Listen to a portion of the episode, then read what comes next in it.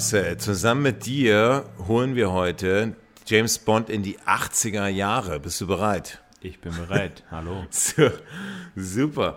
Ähm, ja, 1979 wurde äh, Moonraker gemacht und das war natürlich auch ein, ein Riesenerfolg, äh, auch finanziell, aber trotzdem ähm, waren die Kritiken schon nicht mehr ganz so gut. Und jetzt dachte man mit in tödlicher Mission, dass man mal wieder den James Bond mal wieder sich ein bisschen auf die Figur fokussiert, mit weniger Technik, mit viel, viel Drumme, also mit einfach mal wieder ein bisschen reduzierter. Bisschen und hat deswegen the, back, to the, back to the Roots, roots ja. Genau. Weil, weil Moonraker war ja schon krass. Also diese, mhm. weißt du, diese ganze Blech, Blechschlacht oder wie man das nannte.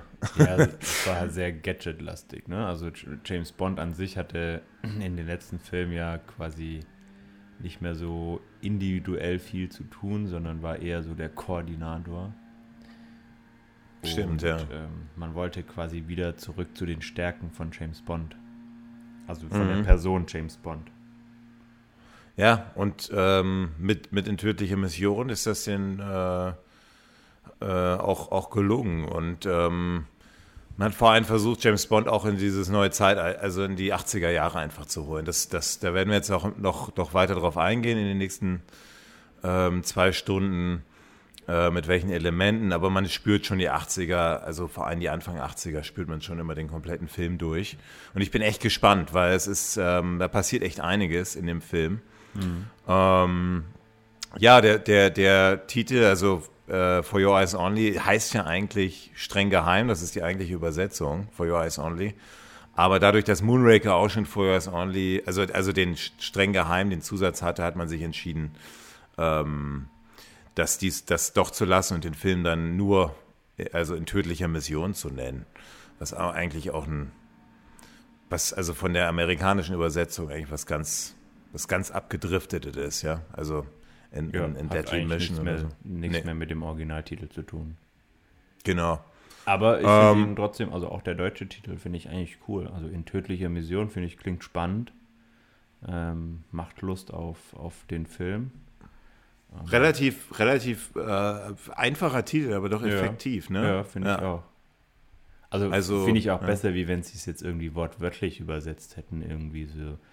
Äh, für, für dich ganz Augen. allein oder so oder ja, ja für, nur für deine Augen oder so. Also das, das wäre ein bisschen peinlich gewesen. Also im, im Film, äh, wo im Englischen Aber so hat ja man das For Your Eyes Only gesagt wird, ja. ähm, wird das ja dann in Deutsch ein bisschen anders äh, umgewandelt. Deswegen bin ich da ganz froh, dass sie das in tödlicher Mission genommen haben. Ja, aber während der Dreharbeiten in Italien, da waren ja relativ viele ähm, auch so deutsche, so Klatschblätter damals schon dabei. Und die haben dann tatsächlich ähm, veröffentlicht, dass der Film in, für dich ganz allein heißen soll. Ähm, also das war so, das war so, da hat jeder auch gedacht, dass das so der deutsche Titel sein wird. Okay. Ähm, ja, was wir auch versprechen können, der Film hatte bisher, hatte die bisher größte Unfallquote in einem James Bond-Film, also von, bei den Dreharbeiten. Und äh, so fühlt sich der Film auch an, oder? also sollte man eigentlich nicht drüber lachen, aber weiß, was ich meine. Du meinst es jetzt ähm, übertragen auf den Film? Nee, der Film hatte, nee, der Film hatte tatsächlich die höchste Unfall. Äh, nee, okay. Das, jetzt, nee, nee, ich, ich höre jetzt schon die schon. ersten Kritikpunkte wieder durch, genau. aber. nee, aber schon, nee, aber ich meine das schon wortwörtlich. Also die, die okay. Unfallquote der Stuntmänner, einer ist sogar gestorben bei der Skiszene ähm, war bisher, und viele haben sich verletzt, das war bisher die höchste in einem James Bond-Film zusammen, äh, oder in einem bisherigen James Bond-Film und ähm, spürt man in dem Film auch, ja. Ja. ja, also der, der Film beruht auf zwei Kurzgeschichten. Einmal von Ian Fleming, also beide von Ian Fleming, einmal for, for, for Your Eyes Only. Ähm, und der andere Risiko, also auf Deutsch heißt das riskante Geschäfte. Da hat man eben auch, wie in den letzten Filmen schon, nur eigentlich so, so Eckdaten genommen, einige Personen mal hier rausgezogen. Eine Szene, ähm, die mit dem, mit dem haiverseuchten Korallenriff, wo James Bond ähm, hinter diesem Boot hergezogen wird, das war sogar, die stammt sogar aus dem Buch Leben und Sterben lassen. Also die haben da ein bisschen, waren da sehr kreativ, aber mhm. ähm, musste man wahrscheinlich einfach sein, um, um Erfolgsfilm äh, zu produzieren. Ja, die Dreharbeiten gingen 1980 los im September und äh, hielten bis 1981 an, also ganze, was ist das, September, Oktober, November, ja, so ein halbes Jahr, mit, mit Pausen natürlich. Ähm, und ja, dann würde ich sagen, gehen wir mal direkt in die, in die, Über, in die Besetzung rein. Äh, und da wirst du bestimmt auch nochmal gleich über Bernhard was sagen, der ja. ja leider uns verlassen hat mit diesem Film. Ja, Bernard Lee war eigentlich wieder als M geplant. Also ich fange jetzt einfach mal mit ihm an. Und ähm, konnte dann kurzfristig aber doch nicht die Rolle von, von M einnehmen, weil er stark erkrankt ist. Wir haben ja in den letzten Folgen auch schon immer wieder über ihn gesprochen und über seinen Alkoholkonsum und über seine Krankheiten. Ja, und er ist eben schwer erkrankt und stand deswegen für in tätlicher Mission nicht mehr zur Verfügung. Man hat sich dann aber entschieden, ihn nicht zu ersetzen durch einen anderen Schauspieler, sondern ihn quasi in Urlaub zu schicken. Ähm, relativ am Anfang gibt es einen Dialog, wo, wo Miss Moneypenny, gespielt ja. wieder von, von Louis Maxwell, sagt, dass, dass er im Urlaub ist. Das heißt, M wurde nicht ersetzt, sondern einfach rausgeschrieben aus dem Drehbuch. Mhm. Genau. Ansonsten wieder dabei haben wir James Bond, Roger Moore. Wir haben Q, der durch M's Ausfall eine bisschen größere Rolle noch gekriegt hat, Gasman Llewellyn dabei. Wir haben wieder den General Gorgol und Sir Frederick Gray dabei, gespielt von Geoffrey Keane und Walter Gottel. Und ja, Regie hat jemand Neues geführt, der aber im Bond-Universum nicht ganz so unbekannt war. Und zwar John Glenn. Glenn war für zum Beispiel die Bobfahrt im Geheimdienst ihrer Majestät verantwortlich und auch für die Eröffnungsszenen aus Spion, der mich liebte und Moonraker. Das heißt, da also er hatte, er war dann quasi so, er war dann quasi so Second Unit. Genau. Er war Aha. zum Beispiel ähm, der, der ähm, von der zweiten Kamera, genau, der ich weiß nicht, wie man das dann nennt, irgendwie Chef oder so äh, von der von der Second, Second Unit, Unit Regisseur, genau, ja, ja, genau. genau. Also er hatte und, da schon echt viel James Bond Erfahrung gesammelt. Genau, hatte sehr viel ja. sehr viel Regieerfahrung, sehr viel äh, James Bond Erfahrung und ich finde, man merkt es dem Film auch an, was er für Szenen bisher für Bond gedreht hat. Gerade die Bobfahrt wird ja quasi ähm, auch in tödlicher Mission wieder aufgegriffen. Und er übernahm dann bei In tödlicher Mission zum ersten Mal die komplette Regie und wir werden ihn auch die nächsten Male noch sehen. Bringt James hat, Bond durch die 80er, ne? Genau, er hat dann bis Brosnan ähm, alle Filme gemacht. Nee, also bis, bis, der hat, also, nee, der hat, Goldeneye hat er nicht gemacht. Der hat, glaube ich, nur bis zur Lizenz zum Töten, ne? 89. Also hat genau die 80er, alle genau, 80er also, gemacht. Als dann der Wechsel zu Pierce Brosnan kam, ja. hat er aufgehört. Ja, cool, da hat er ja wirklich eine. Also, also er hat dann Okt Octopussy gemacht im, Geheimnis, äh, im Angesicht des Todes, ja auch des Todes und Lizenz zum Töten. Ja, genau. da hat er ja eigentlich schon echt, da sind ihm schon gute Dinger noch gelungen halt, ne? Also, mal, genau, also mal besser, mal schlechter, fünf, wie bei allen. Fünf Filme hat er dann insgesamt für Bond gedreht. Also, also wenn man sich, wenn man sich überlegt, bei den Regisseuren, Guy Hamilton, der hat es ja echt noch ein bisschen, der hat so einen tollen Film mit Goldfinger hm. Und dann hat er ja doch noch mal ein bisschen, hat er doch sehr nachgelassen dann, ne? Kann man schon sagen. Ja. Also. Genau, ähm, also auch, auch da haben wir ähm, mit dem Wechsel, wo man wieder ein bisschen Back to the Roots wollt, äh, einen neuen Regisseur ähm, bekommen, den, den man auch erstmal behalten hat. Wir haben auch bei der Musik jemand Neues, auch da haben sie auf jemand Neues gesetzt, und zwar auf Bill Conti. Und Bill Conti war vor allem bekannt durch Rocky Balboa. Und da, da, da, Genau, richtig. Das war so sein Meisterstück, sage ich mal. Ähm, dadurch war er bekannt, ist er bekannt und hat für In tödliche Mission James Bond übernommen. Titelsong sprechen wir gleich drüber, wenn wir dann zum, zum ja, der, der, die, kommen. Die wollten einfach da wahrscheinlich mit Bill Conti, der ja doch echt so ein bisschen, also Rocky ist zwar 70er, aber die wollten da auch echt die, die 80er mit Bill Conti genau. da einleiten. Das hört man ja durch. Ja. War, war John Barry, weißt du, ob John Barry ähm, mal wieder aus steuerlichen Gründen nicht verfügbar war oder hat man sich absichtlich für einen neuen entschieden? Also ich persönlich wüsste nicht, dass John Barry verhindert gewesen wäre oder ob es da irgendwelche andere Gründe gab, warum man ihn nicht genommen hat. Ich vermute tatsächlich, dass man ihn absichtlich genommen hat, um es einfach so ein bisschen poppiger zu machen. Und das ist ja auch ähm, mhm. dann gut zu hören, dass die ganzen, ähm, dass das ganze Instrumental äh, sehr viel poppiger geworden ist und viel weniger so John Barry mäßig. Also ein bisschen mehr mit, merkt man halt, mit so Synthesizern und genau. so gearbeitet, die ja in der Zeit ja. da wirklich sehr, sehr prominent Merkt man waren, schon ja. im, in der Titelsequenz, äh, im, im, im Gun Barrel, dass es da so ein bisschen abgeändert ja. worden ist.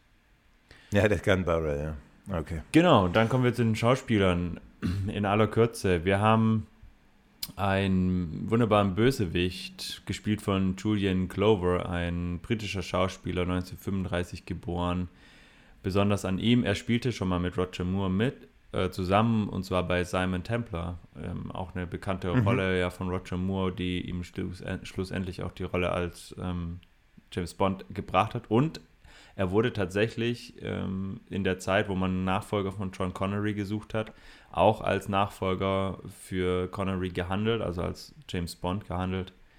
Es wurde dann, wie wir alle wissen, Roger Moore und er spielte dann eben bei In tödlicher Majestät den Aristoteles Christatos. Mhm. Und hatten, hatten dann natürlich noch Indiana Jones, hat er auch genau, noch Genau, hatte Indiana erkannt, Jones, ja. hatte Star Wars Episode 5, Das Imperium schlägt zurück. Also hatte, hat auf jeden Fall auch eine sehenswerte Filmografie. Krasser Typ, ja. ja. Lebt auch noch, ja. Genau.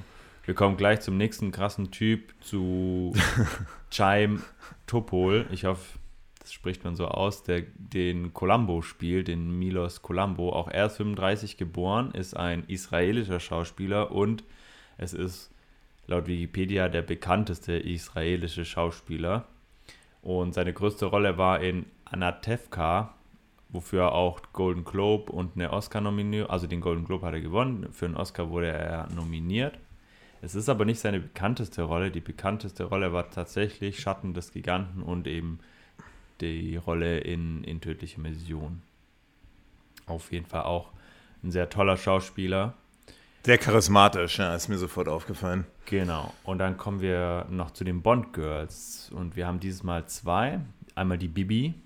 Die Bibi ist eine US-amerikanische Schauspielerin und Eiskunstläuferin. Und ich glaube, mit dem weiß man dann auch schon, welche Rolle sie ist. Sie wird gespielt von Lynn Holly Johnson. Und Kann, ey, ist das, würdest du sagen, das ist ein Bond-Girl? Ja, ja, schon, aber, aber, schon, aber ja. eigentlich so. Ja, also sie hat natürlich, also es ja. ist das zweite Bond-Girl. Ah, okay. Und das Haupt-Bond-Girl ist aber die Melina Havelock und die wird gespielt von Carole Bouquet. Das ist eine Französin, Französin also Carole genau. Bouquet, Bouquet, so glaube ich. Ja. Äh, genau, ist eine französische Schauspielerin. Sie wurde bekannt durch dieses obskure Objekt der Begierde. Mhm. Und ähm, was ich ganz interessant fand in ihrer Biografie, sie hat wohl mal gesagt, dass sie es bereut, das ähm, Bond Girl gespielt zu haben, weil es ihrer Meinung nach ihrer Karriere mehr geschadet hat, als es geholfen hat. Sie hatte auch keinen wesentlichen Erfolg in Hollywood, in Europa dafür schon. Da war sie recht erfolgreich, gerade in französischen Produktionen. Aber in Hollywood hat sie nicht so den großen Durchbruch geschafft. So wie eigentlich, so wie, so wie ganz wenige Bond-Girls. Genau, ne? bei den Bond-Girls ist es ja, ja, relativ leicht. Und dann noch ganz kurz zwei weitere Rollen. Den einen habe ich rausgesucht, weil er mich sehr an Grant erinnert hat. Erich Krieg, Kriegler, gespielt von ah, der, John ja. Wayman. Ähm, der typische Handlanger ist zurück. Und Bill Tanner wollte ich auch noch erwähnen. Der hat zwar auch schon in einem letzten Film mitgespielt, aber diesmal durch das, dass M ja nicht mehr dabei war, eine deutlich größere Rolle gehabt und ähm, er wurde gespielt von James Villiers. Villiers. mhm. Okay, das schneiden wir raus. Und ähm, Bill Tanner, ja, Bill Tanner taucht ja seit der Mann mit dem goldenen Colt immer wieder auf in den Bond-Filmen immer wieder mit kleinen Rollen, aber ich glaube vor allem den Leuten, die die Daniel Craig-Filme gut äh, angeschaut haben, ist Bill Tanner natürlich ein Begriff, weil da würde, wurde die Rolle von Tanner ja immer weiter ausgebaut. Und Tanner ist der Stabschef von, von M einfach und von mhm. MI6, also hat auch eine tragende Rolle und kriegt diese bei in tödlicher Mission durch das, dass M im Urlaub ist. Gut, dann würde ich sagen, ähm, steigen wir in den Film ein. Wir haben wie immer ein, das Gun Barrel und hoffentlich ist dir genau dasselbe aufgefallen wie mir auch. Willst du, willst du mal raten? Also die Musik war ein bisschen anders, sie war ein bisschen poppiger. Und sonst. Was ist mit der, was ist mit der schneidigen, mit der schneidigen Hose von Roger Moore, die, die nach unten sehr weit ist? Also, also so Schlaghose. Schlaghose. Ja, genau. Ja, die ist mir schon aufgefallen, aber das, irgendwie gehört das für mich bei Roger Moore dazu. Okay, aber, ich, aber der hatte die ja nicht in den letzten Dingern drin. Das ist in ja schon so ein Phänomen. Ah, das, nee, der hat, nee, das ist ja schon ein Phänomen auch aus ja. den Ende 70er, Anfang 80er, wenn ich mich jetzt nicht irre, aber ja, da also hat er nicht er, drin er trägt auf jeden Fall in den äh, letzten Filmen immer mal wieder Schlaghosen. Ähm, ich finde, das ist so ein typisches Roger Moore, fast schon Markenzeichen. Echt? Das, ja, okay. Roger Moore und James Bond ist Schlaghose. Für mich. Also finde ich schon irgendwie, sieht merkwürdig aus, aber, aber gut, passte zur Zeit und. Ja. Ähm, Damals ja. war das tot schick und ich habe gehört, das kommt wieder. Ja, bitte nicht, hoffentlich nicht. Aber gut, haben wir jetzt keinen Einfluss drauf. Ja. ja, wir sind dann auf, der, auf, dem, auf dem Friedhof nahe, nahe, nahe London. Und es ist ganz interessant bei dieser Szene. Also wir sehen eben äh, Roger Moore, wie er äh, einen Kranz niederlegt an, und, und offensichtlich an, die, äh, an das Grab von Tracy mit so, und da ist natürlich das Zitat ein Geheimnis, äh, im Geheimnis ihrer Majestät. Ähm, und da merkt man so, der Film soll vielleicht darauf ein bisschen, daran ein bisschen anschließen. Und was mir bei der Szene sofort aufgefallen ist, ähm, dass man eigentlich so von der totalen, von der Dramatur oder von der, von, wie man dieses Setting gemacht hat, wie man die, wie man eingeführt hat, so als ob man einen neuen James Bond Darsteller mhm. einführen will. Man sieht, man sieht ihn ja erst gar nicht. Man sieht nur die Füße, man mhm. sieht ja nur den Grabstein. Und dann habe ich da, äh, auch gelesen, dass tatsächlich Roger Moore ähm, also als das Drehbuch geschrieben wurde, war gar nicht klar, ob das Roger Moore überhaupt zurückkommt. Da hat man sogar einen neuen gesucht. Und dann hat man trotzdem die Szene abgedreht. Aber eigentlich ein bisschen, also es ist genau so, wie, wie man einen neuen James Bond-Darsteller einführen würde. So hat man das gedreht. Ja. Ja, also ist mir tatsächlich genauso auch aufgefallen. Ähm, fand ich aber eigentlich ganz gelungen, weil man nochmal so ein bisschen die Referenz an im Geheimdienst ihrer Majestät hatte äh, wo ja dann auch auf dem Grabstein nochmal We have all the time in the world steht. Und ähm, ja, dann der Blick auf, auf Roger Moore kommt. Man weiß am Anfang gar nicht, ob, also ist es jetzt vielleicht auch gar nicht James Bond, sondern ist da irgendwie ein Bösewicht, wäre ja jetzt auch nichts, nichts Neues, deswegen erzeugt es direkt ein bisschen Spannung. Mhm, mh. Und ja, dann kommt ja dieser, dieser Pastor oder Priester, und überbringt Roger Moore oder James Bond die Nachricht, dass sein Büro angerufen hat und als geübter James Bond-Schauer weiß man natürlich sofort, da stimmt was nicht. Das ist was faul, ja. Und also vor allem diese, wo er dann in diesen Helikopter einsteigt und ja. der Priester dann nochmal, das ist unheimlich. Unheimlich. Ja. Da denkst du so erstmal, ob der Priester da nicht, ähm, also, also. Ja, ob der jetzt nicht irgendwie, irgendwie. Ist der involviert? Nee. Ja, doch. Nee. Wieso, dass der, dass der da den, also ja, also ja, der einzige, der, also er ist involviert. Also man weiß, dass der Helikopterflieger, auch wenn er umgebracht wird, der ist involviert. Das sagt der Blofeld ja auch. Mhm. Ähm, das ist einer meiner meiner äh, schlechteren Männer oder sowas sagt ja. er. Und dass der Pastor, dass der da naja, der involviert macht ja dieses, ist. Der macht ja dieses dieses Kreuz, dieses Christenkreuz. Ja die Katholiken immer machen. Ähm, deswegen wird er ja auch wissen, dass das nicht gut für ihn ausgehen wird, weil sonst würde er das ja nicht machen. So deutlich. Ja, du hast recht. Du hast recht. Ja, und dann haben wir eben diese, diesen, diesen Flug über, über London.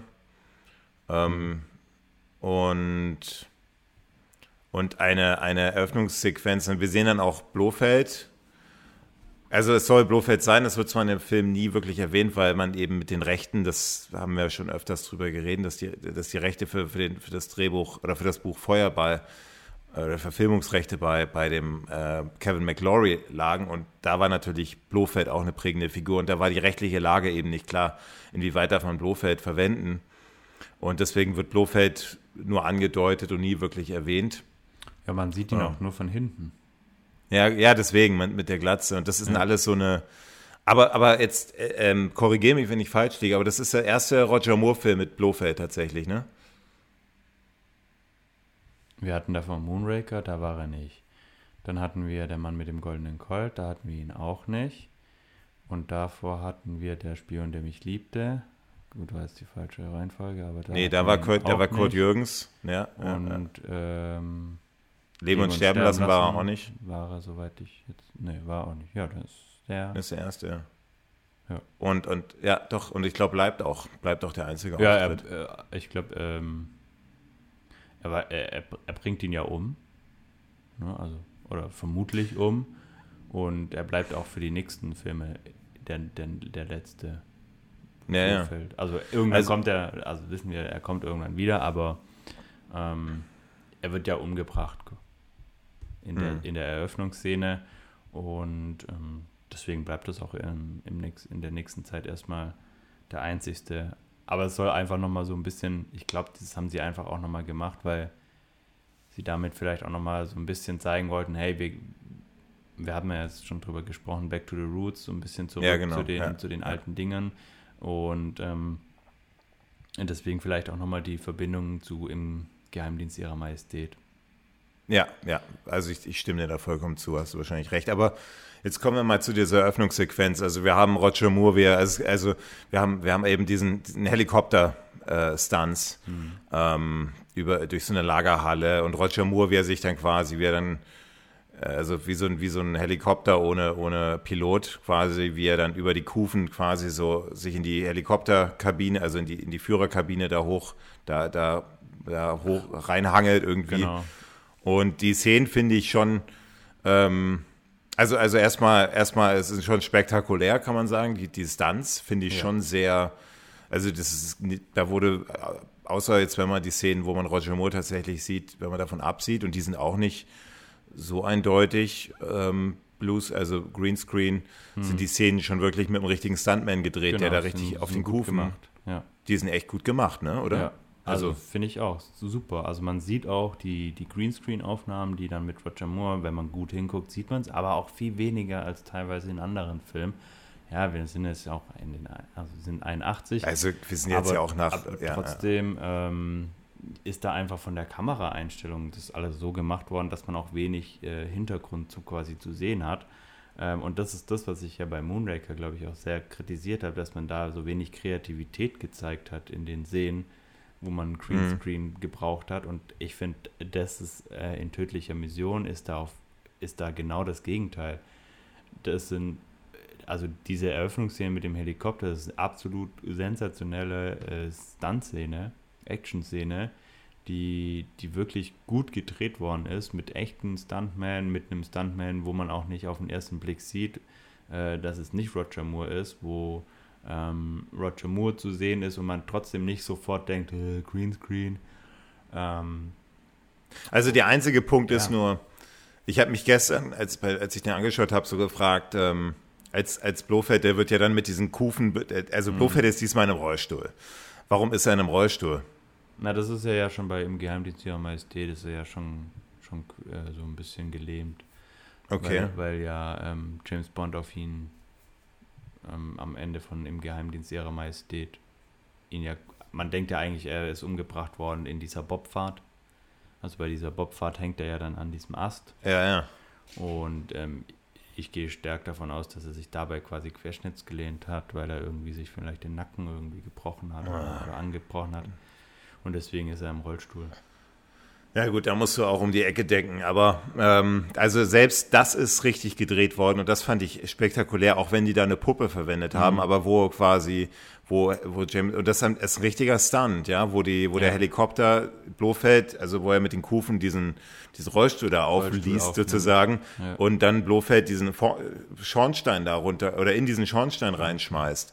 Ja. Und das haben die, ich habe da gestern echt nochmal so ein Slow Motion das angeguckt. Die haben da natürlich eine, eine Puppe genommen, aber das, das ist ein cooler Stunt. Du musst ja erstmal mhm. diese, diese, diese, du musst ja erstmal sowas machen und treffen vor allem auch, ja. Mhm. Ja. Ja, wie oft die das äh, wohl versucht haben, äh, wäre vielleicht auch mal ganz lustig. Aber auch, äh, also dieser Pilot, der ja dann irgendwie durch diese Kopfhörer irgendwie einen Stromschlag kriegt und dann außer Gefecht gesetzt wird, ähm, wird ja auch dann von James Bond da rausgezogen aus diesem Ding. Und auch das haben sie ja gezeigt, wie er dann äh, da quasi aus dem Flugzeug, äh, aus dem Hubschrauber runterfliegt. Klar, es ist auch eine Puppe gewesen, aber ähm, also ich fand, fand es sehr gut gemacht. Also ähm, ich habe da nicht viel auszusetzen an der Szene. Was, was mich ein bisschen gestört hat, war, ähm, die, die Dialoge waren teilweise ein bisschen merkwürdig. Also James Bond hat sehr wenig geredet und ähm, die waren ein bisschen komisch vertont. Es kann natürlich auch sein, dass es, dass es, die, dass es nur bei, den, bei der deutschen Synchronisation so ist, dass es ein bisschen merkwürdig klingt. Ähm, zieht sich übrigens durch den ganzen Film immer wieder bei, bei Szenen, wo ich mir dachte, hm, irgendwas stimmt da nicht. Also ja, hast du recht, ja. Kann tatsächlich bei, an der deutschen Synchronisation liegen. Nee, nee, nee, nicht, und das ist der Punkt. Das ist der Punkt. Es liegt nämlich, es ist, ich habe die englische gesehen und die fand ich auch teilweise so okay. merkwürdig. Okay. Also das Reden wir gleich nochmal drüber, ja. Schade. Und ja, ich weiß nicht, ob ich es schon vorwegnehmen möchte, aber ähm, was mich an der Eröffnungsszene, also ich finde es auch nicht schlimm, also können wir auch kurz drüber reden, sie hat ja nichts mit dem Rest vom Film zu tun. Das haben ja eigentlich, die kommen, jetzt sind wir mal ehrlich, das haben ja die wenigsten bisher. Ja. Also es hatten ja bisher, guck mal, das hat doch bisher fast gar keine, ja, also doch, gar keine Sequenz. Welch, also, also, oder, oder ganz, also zwei, glaube ich. Also, Moonraker schon ein bisschen und, also doch schon, also, ja, ich glaube, das okay. war so 50-50, aber bei In tödliche Mission hat es nichts mit dem Film, eigentlichen Film zu tun, also so gar, gar nichts, kein, gar keine Bezugspunkte, kein, kein Schauspieler, kein gar nichts. Finde ich aber nicht schlimm. Ähm, ja, Blofeld ist immer, immer ein gutes Thema, finde ich, bei James Bond. Und ich fand es auch okay, dass man ihn sterben, sterben lässt. Ähm, mhm. fand, fand ich okay. Ja, das Einzige, was mich wirklich gestört hat, aber vielleicht komme ich da auch nachher erst dazu, ist die Musik. Mhm.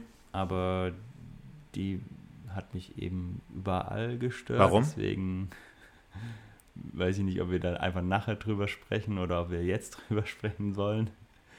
Ähm, also, der, also, in der, also in der Eröffnungssequenz, da gibt's, ist ja das James Bond-Thema einfach ein bisschen aufgepeppt mit ja. ein paar mehr, mehr Bläsern und einfach ein bisschen ähm, äh, swingiger, ja, oder, oder ja, doch ein bisschen, bisschen, ja. Also, Pop. Also ich fand das eigentlich, aber das ist jetzt halt wieder, da kommen wir jetzt natürlich zum Geschmack. Ja. Und das ist ja eigentlich das, was ich, also lass uns darüber später nochmal sprechen, wenn wir ja. den Film, wenn wir weiter fortgeschritten sind, aber ja. Äh, genau, das ist ja das, das Tolle immer an James Bond-Filmen, dass die immer den Zeitgeist abbilden. Und ich glaube, damals war das genau das, was, also, ja. Ne, was so gerade jetzt halt nötig wurde. Ja, das, ähm, das, ist ja so ein bisschen wie bei, ähm, bei Der Spion, der mich liebte.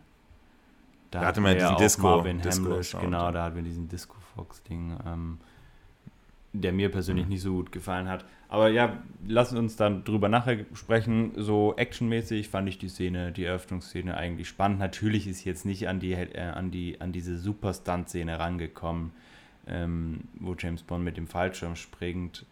Aber finde ich, also man muss es auch nicht jedes Mal irgendwie getoppt haben. Und ich bei, Moon, bei, bei Moonraker war, war der Flugzeug, da ist er aus dem Flugzeug genau. rausgesprungen, ne?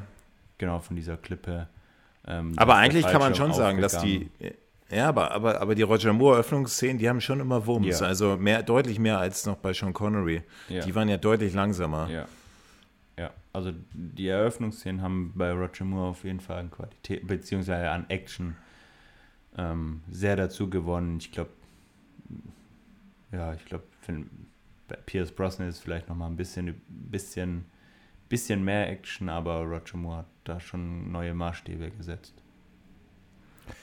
Die Titelsequenz, ähm, da haben wir es wieder Morris Binder am Werk und diesmal haben wir auch die Sängerin, die man tatsächlich, also China Easton, die man tatsächlich auch in, dem, in der Titelsequenz singen sieht. Hm. Ähm, ich finde den Song, also das ist so, merkt man, okay, jetzt ist James Bond in den 80ern angekommen. Ähm, finde ich ein ganz tollen Song. Also als, mhm. als ich ihn wieder gehört habe, ist, ist richtig, richtig, passt einfach wieder zu James Bond. Ähm, ist jetzt nicht laut, ist ein ganz ruhiger. Ruhiger Song, ja. Aber hat diese 80er Jahre äh, Elektropiano, hat diese ganzen Sachen drin.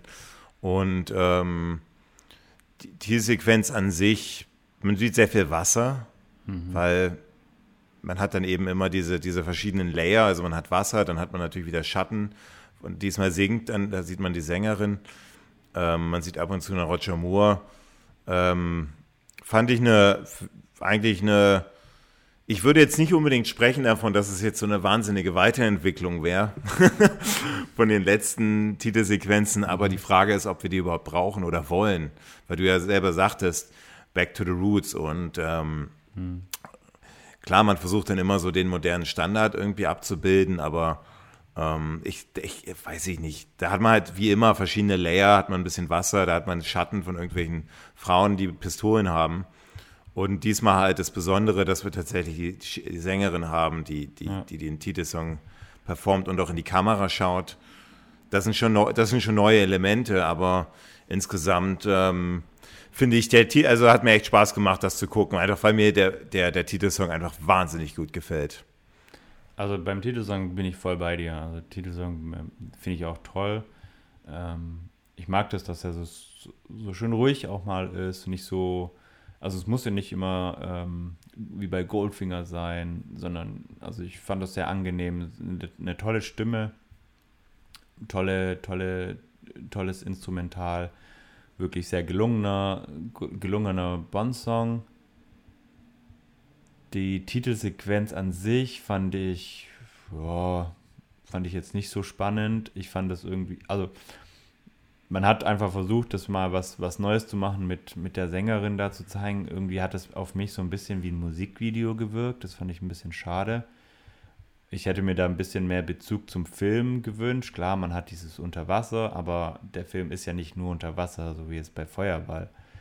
Deswegen fand, ich's, fand ich ihn jetzt nicht so gelungen, aber es war jetzt auch nicht so, dass ich gesagt hätte, oh Gott, den kann man kaum anschauen. Mhm.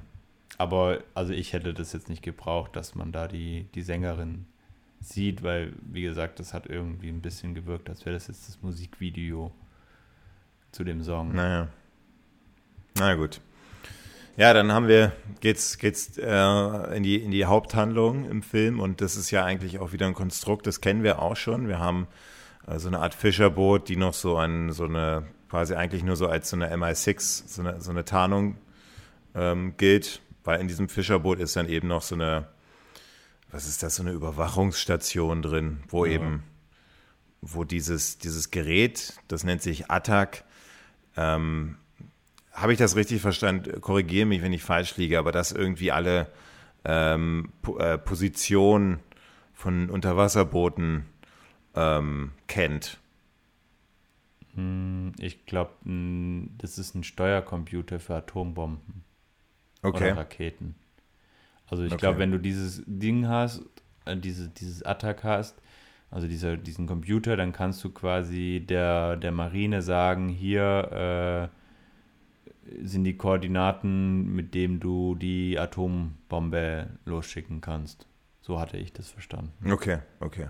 Ja, ist ja im Endeffekt ähnlich. Äh, oder, oder also es ist ja auch im Endeffekt. Auf jeden Fall ist es irgendein Gerät, das quasi verschlüsselt kommuniziert und eben Top-Secret-Informationen, die, die Welt, den Weltfrieden bedrohen könnte, genau. beinhaltet.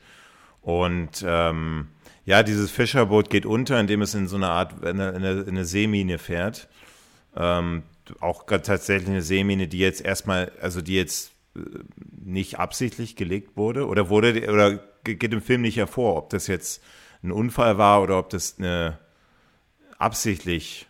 Das, das ist tatsächlich auch was, was ich mich lange gefragt habe. Ja weil so nach dem Verständ, nach dem, dem Verlauf von dem Film, also nach der Handlungslogik, würde ich sagen, ist es tatsächlich Zufall. Es ist nicht geplant gewesen. Weil alles, was danach kommt an ähm, Bergungsmissionen, sage ich mal, von diesem ATAC, findet meines Wissens erst dann statt, wenn klar ist, dieses Boot ist gesunken. Ob das jetzt mhm. gesunken ist, weil das jemand wollte, ist nicht so klar herausgegangen.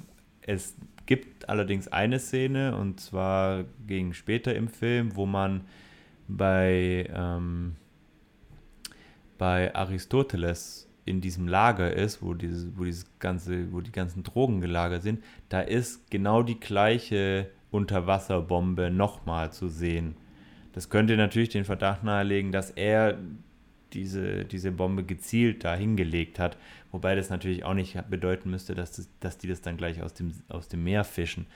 Deswegen mhm. ist es tatsächlich mir persönlich nicht ganz klar geworden. Ich hätte jetzt aber eher gesagt, es ist Zufall.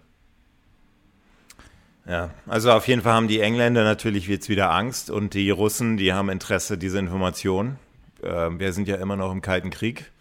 Dieses Szenario ist natürlich äh, immer noch sehr in, in den Ende 70er, Anfang 80er äh, sehr präsent und ähm, ja, die Russen haben Interesse, an diese Informationen zu kommen. Wir sehen auch wieder Gorgol, ja. den kennen wir ja auch schon von den anderen Filmen, mit einer, mit einer, mit seiner hübschen, ähm, ja, man sieht dann eben nochmal eine hübsche Russin, darf ja auch nicht fehlen.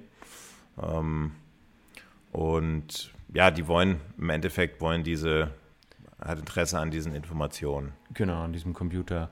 Ja. Und was mich aber ein bisschen überrascht hat, ist, weil bei im Spion, der mich liebte, ist es ja quasi da, da sprechen die ja immer so von, ah ja, wir läuten ein neues Zeitalter ein, mit dem wir zusammenarbeiten, die das KGB und der MI6 zusammen vereint an einem Strang ziehen. Und jetzt haben wir zwei Filme später ähm, die gleichen Personen und auf einmal spielt man wieder gegeneinander.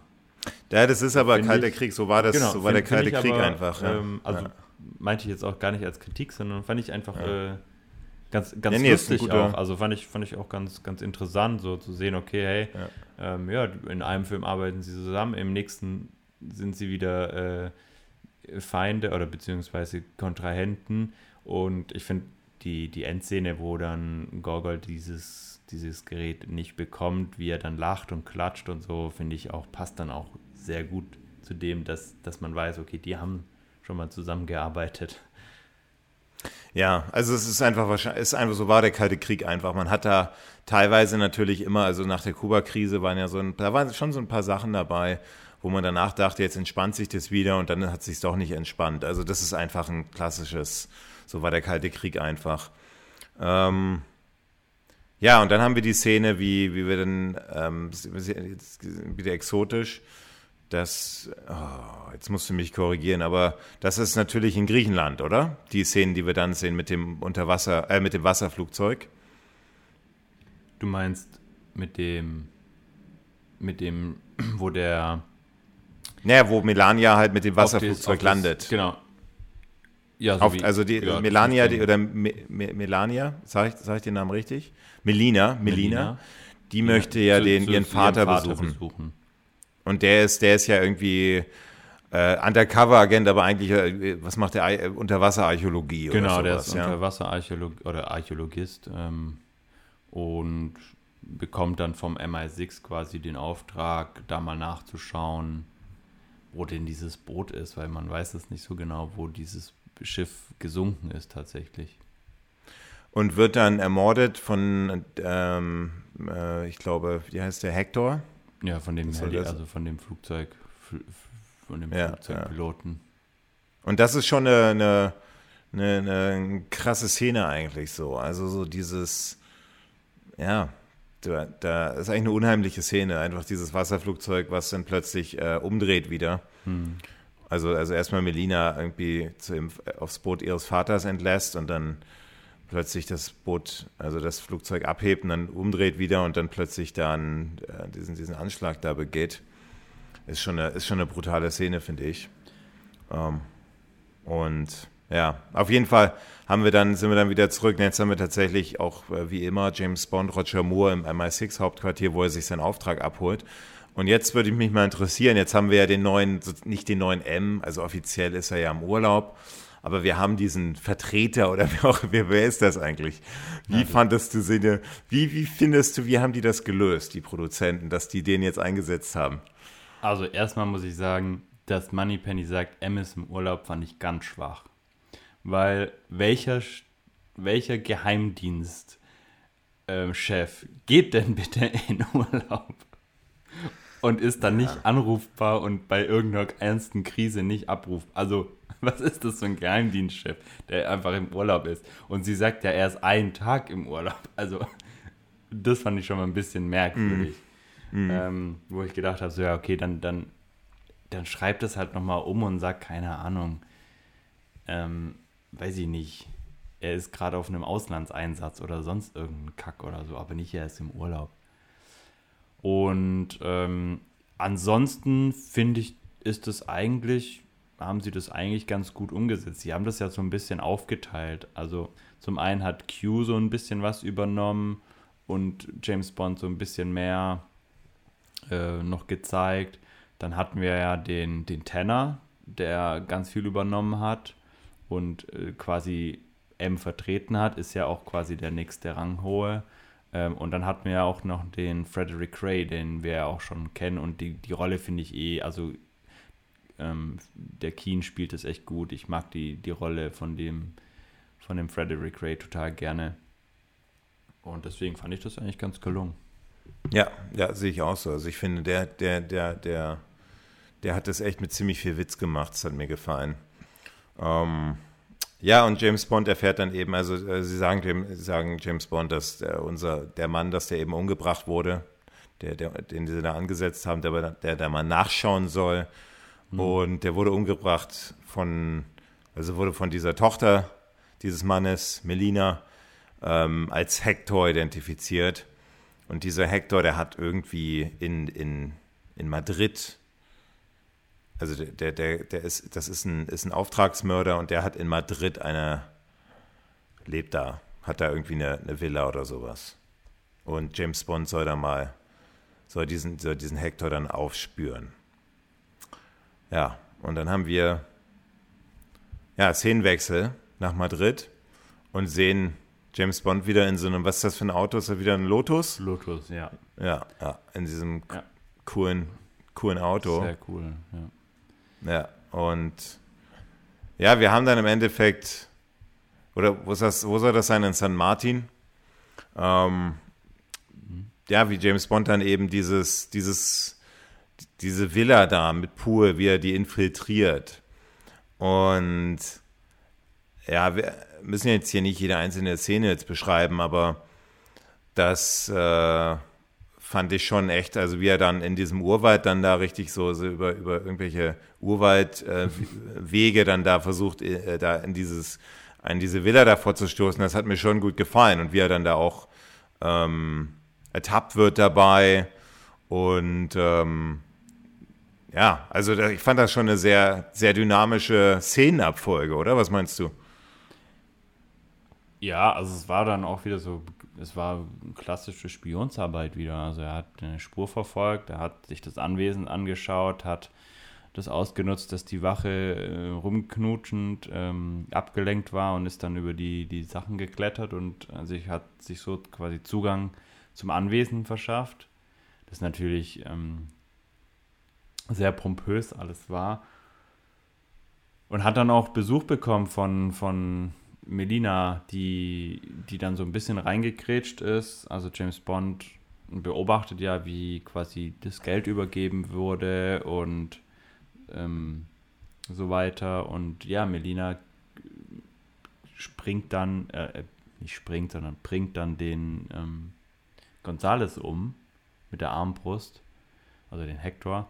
Und ähm, ja, dadurch kriegt das Ganze wieder eine, also James Bond wurde ja davor festgenommen. Er ermöglicht dann quasi die Flucht. Und was ich ganz spannend fand, ist, dass dieser Auftraggeber einfach nur da sitzt und sagt, ja, lass ihn doch mal machen, lass ihn mal abhauen. Ähm, gucken wir uns das erstmal an. Da sieht man auch so ein bisschen, finde ich, dass dieser Auftraggeber sehr gefährlich ist. Also zumindest so, also für mich ist es immer so, wenn, wenn da so jemand sitzt und sagt, nö, nö, lass den mal machen, ja, lass, lass die mal hier sich über den Haufen schießen, dass das eigentlich die, die richtig gefährlichen Jungs sind, die, die, die da. Also ich finde, also ich stimme dir da, also, also wenn du da Angst schon hattest vor diesem, äh, wie soll, wie, soll, nee, wie heißt der im Film? ähm, aber ähm, der, der, also, ähm, so, also böse aussehen tut er nicht wie, wie, wie heißt, wie, wer, wer soll denn das nochmal sein? Das ist ja der, der identifiziert wird in der nächsten Szene. Wer, wer ist denn das nochmal? Das ist der, du meinst jetzt den mit der, also der, wo der, dann auch... Der da sitzt, wer mit dem Koffer dann, Koffer dann geht. Das ah, ist ja der, der, der mit der Brille, der identifiziert wird in ja, der nächsten Szene. Ja, ja, ähm, wie, soll, wie, wie, wie soll der im Film nochmal heißen? Das ist der, ähm, ja. Ja, genau, warte kurz. Also der auf der Auftraggeber, von dem du sprichst. Ja, ja, der mit der eckigen Brille. Genau, und der, also ich finde zum Beispiel bei dem zum Beispiel, also schon wie, wie die den, also ich finde den zum Beispiel alles andere als gefährlich. Und da, und das ist einer meiner größten Kritikpunkte an dem Film, das fängt schon da an, dass diese, diese Bösewichte einfach so unglaublich ungefährlich sind. Das war ja schon so ein bisschen wie bei, wie bei ähm, Moonraker so mit, mit Drake. Das war so richtig, also unglaublich äh, äh einfache Charakter, auch die auch so finde ich ganz, also also so so ganz gar nicht, also gar nicht an irgendwelche richtigen gefährlichen Bösewichte rankommen. Und das merkt man bei der Szene, fand ich schon ein bisschen, ja, fand ich schon komisch irgendwie. Aber da kommen wir, lass uns darüber nochmal später sprechen, wenn wir ein bisschen weiter fortgeschritten sind. Wir haben dann auf jeden Fall die. Also es, äh, er heißt übrigens ja. äh, Lockway. Also okay. Emil Leopold Lockway. Mhm. gut, dass, gut, dass wir uns beide nicht an den Namen erinnert haben. Ja, ja, aber. Aber ähm, ich fand, also, also rein optisch stimme ich dir da schon zu, dass ich den jetzt nicht wirklich äh, gefährlich, gefährlich fand. Aber ich finde, also in dieser Szene, ähm, du hast ja gesagt, dass du die Szene eigentlich ganz gut fandest. Ähm, und ich fand die eigentlich auch ganz, ganz gut, weil, wie gesagt, sie hatte sowas klassisches äh, Agentenarbeit-mäßiges aber irgendwie auch einen, finde ich zumindest auch eine bisschen neue Brutalität generell in dem Film. Also ich fand den Ach, Film. In, das, also gar nicht. Guck mal, die Brutalität, jetzt vergleiche ich vergleich das doch mal mit Moonraker, mit den Hunden. Also ich habe jetzt gerade, ja. jetzt widerspreche ich mich, weil ich gesagt habe, dieser Drake von Moonraker, der macht mir, hat mir nicht so viel Angst gemacht. Das ist auch so. Aber diese eine Szene, wo, die, wo, er, wo er da seine Assistentin da von den Hunden umbringen lässt, das sind so richtige Szenen, wo, der, wo die Bösewichte ja, aber sich so richtig. Du ja nicht. Also, das siehst du ja nicht. Aber zum Beispiel jetzt bei dem. Aber das ist ja egal, man sieht, aber man. Ja. Also bei Intödlicher Mission hast du ja diesen, diesen Anschlag ähm, von, diesem, ähm, von diesem Hector, wo man quasi die Pisto wo man sieht, wie die mit den Pistolen erschossen worden sind. Dann hast du ähm, den Köpfer, den er, also die, diesen Sprung ins Wasser, wo man auch, auch deutlich sieht, dass er ähm, getroffen worden ist. Also ich fand das von, von der Anzahl, wie viele Leute sterben und so, fand ich das in, in dem okay, Film irgendwie brutal. Okay, wenn du, darüber, wenn, du, wenn, du, wenn du darüber sprichst, also ich, ich spreche jetzt gerade von der, ähm, jetzt, jetzt, haben wir uns, jetzt haben wir aneinander vorbeigeredet. Ich habe gesprochen so von den Bösewichten wie, wie, was die halt für eine, für eine Stärke oder für eine Brutalität also haben. Also du meintest auch so ein bisschen die Art und Weise, wie getötet worden ist. Also skrupellos. Nee, ich spreche von, so. sprech von den Bösewichten, wie, wie gefährlich die auf mich wirken und nicht von der eigentlichen Brutalität dieses Films. Okay. Weil da stimme ich dir wiederum zu, dass mhm. da diesmal, dass man tatsächlich jetzt ein bisschen mehr äh, sieht und wir kommen ja später noch zu dieser einen Szene, die wahrscheinlich auch, die wir kontrovers noch diskutieren ähm, mit, dem, mit dem Auto, was die Klippen runterfliegt. Mhm. Ähm, also, also ich finde schon, da stimme ich dir zu, dass der Film, aber vom Bösewicht her fand ich diesen Emilio, den fand ich, oder Emile, den fand ich ein bisschen merkwürdig und ähm, ja, also, da, also, mich hat er so ein bisschen auch an ähm, Mr. Mr. Ähm, Kid und Mr.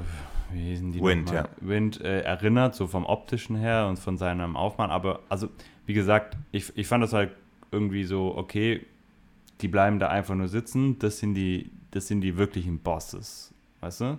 Du, dieser, dieser, dieser, also das Anwesen gehört ja diesem dem Hector, ja. Dem Hector, genau. Und der Hector wird ja bezahlt von dem. Er ist ja noch ein Auftragsmörder, er ist einfach nur ein Auftragskiller. Genau. Aber äh, den Emilio und so, den kennen wir ja bis dahin noch gar nicht, was dem seine Rolle ist. Und der kommt in das Haus quasi von dem, von dem Hector. Man sieht James Bond, der da auch gefasst wird. Und Hector will sich vergnügt in den Pool schmeißen, wird dabei getötet. James Bond befreit sich und es gibt eine wilde Schießerei und weiß was ich, Aufruhr. Und er bleibt einfach nur ganz cool sitzen. Und das fand ich schon ganz, also fand ich so, okay, man weiß jetzt, das ist nicht irgendwie einfach nur irgendein Typ, okay. der da hingekommen ist, um den zu bezahlen, sondern das ist einer, der deutlich höher gestaffelt ist oder höheres Ranking ja, hat als dieser Hector, sondern das ist tatsächlich einer, der was zu sagen hat. Okay. Und deswegen ist es so, okay, das ist hier der, also in der Szene ist das der Boss. weil wir kennen den Auftraggeber ja. von ihm ja noch gar nicht. Also wir wissen ja noch gar nicht genau, was seine, was seine ähm, Rolle ist. Und deswegen dachte ich in der Szene, okay, das ist der Boss, der weiß, äh, wo es lang geht, deswegen chillt er sich jetzt hier nochmal einen ab. Okay. Ja. Ja, dann haben wir noch, dann haben wir eben diese, diese legendäre, ist ja eine, eine legendäre Szene, kann man schon sagen, wo, wo James Bond, also wir haben einmal, wie James Bond dann halt versucht, mit Berliner jetzt abzuhauen und ähm, das Auto, mit dem er abhauen will, ist natürlich der Lotus. Dann sehen wir, wie die Bösewichte sich schon an dem Auto zu schaffen machen. Da steht ähm, äh, Diebstahlsicherung dran, ja. also Burglary Security und das explodiert dann. Und da, das war echt so, dass dann, also als, es war ja im Kino auch ähm, äh, ein Erfolg, mhm. dieser Film wieder. Und dass tatsächlich diese, so dieser Kleber mit äh, Burglary Security oder Diebstahlsicherung, dass der Kleber danach ein Verkaufsschlager ja, wurde. Ja. Hätte ich mir auch gekauft oh. zur damaligen Zeit, glaube ich. Ja, ja, und also das ist eine coole, coole Idee. Ist, ist eine, ja, ja, also ich fand es auch super. Also äh, natürlich tut es im Herzen weh, wenn man so einen Lotus explodieren sieht, ne? Und man sieht, denkt so, oh nein. Aber es ist natürlich, also super umgesetzt. Ich habe äh, auch geschmunzelt und äh, fand, fand, ich, fand ich toll, auch wie James Bond danach reagiert und so seinen Schlüssel einfach so ins Gebüsch wirft, so zack, weg ist er, weil was brauche ich denn noch? Und ich hoffe, du hast ein Auto und sie läuft dann einfach weg und er sagt so, es scheint so und wirft dann so seinen Schlüssel weg. Also fand ich, fand ich schöne Szene. Das ist eine coole Szene, das ja, ist eine gute ja, Szene. Und, ja. und, Roger Moore macht auch eine echt eine gute Figur, finde ich. Also, ander, also ich finde deutlich, deutlich äh, vitaler als noch bei Moonraker, mhm. fand ich diesmal wieder richtig so. Also, also Roger, Moore, Roger Moore ist ja eigentlich schon ein sehr deutlich physischer als Sean Connery. Also deutlich mehr so Prügelszenen und so richtig. Also der, der, der langt richtig hin, ja, finde ich deutlich mehr als so ein Sean Connery. Und ähm, also ich finde, das ist, also das merkt man in diesem Film als auch wieder. Also wie er da rumrennt und wie er da irgendwie springt und das ist, finde ich echt eine, eine finde ich einfach, macht echt Spaß. Hm.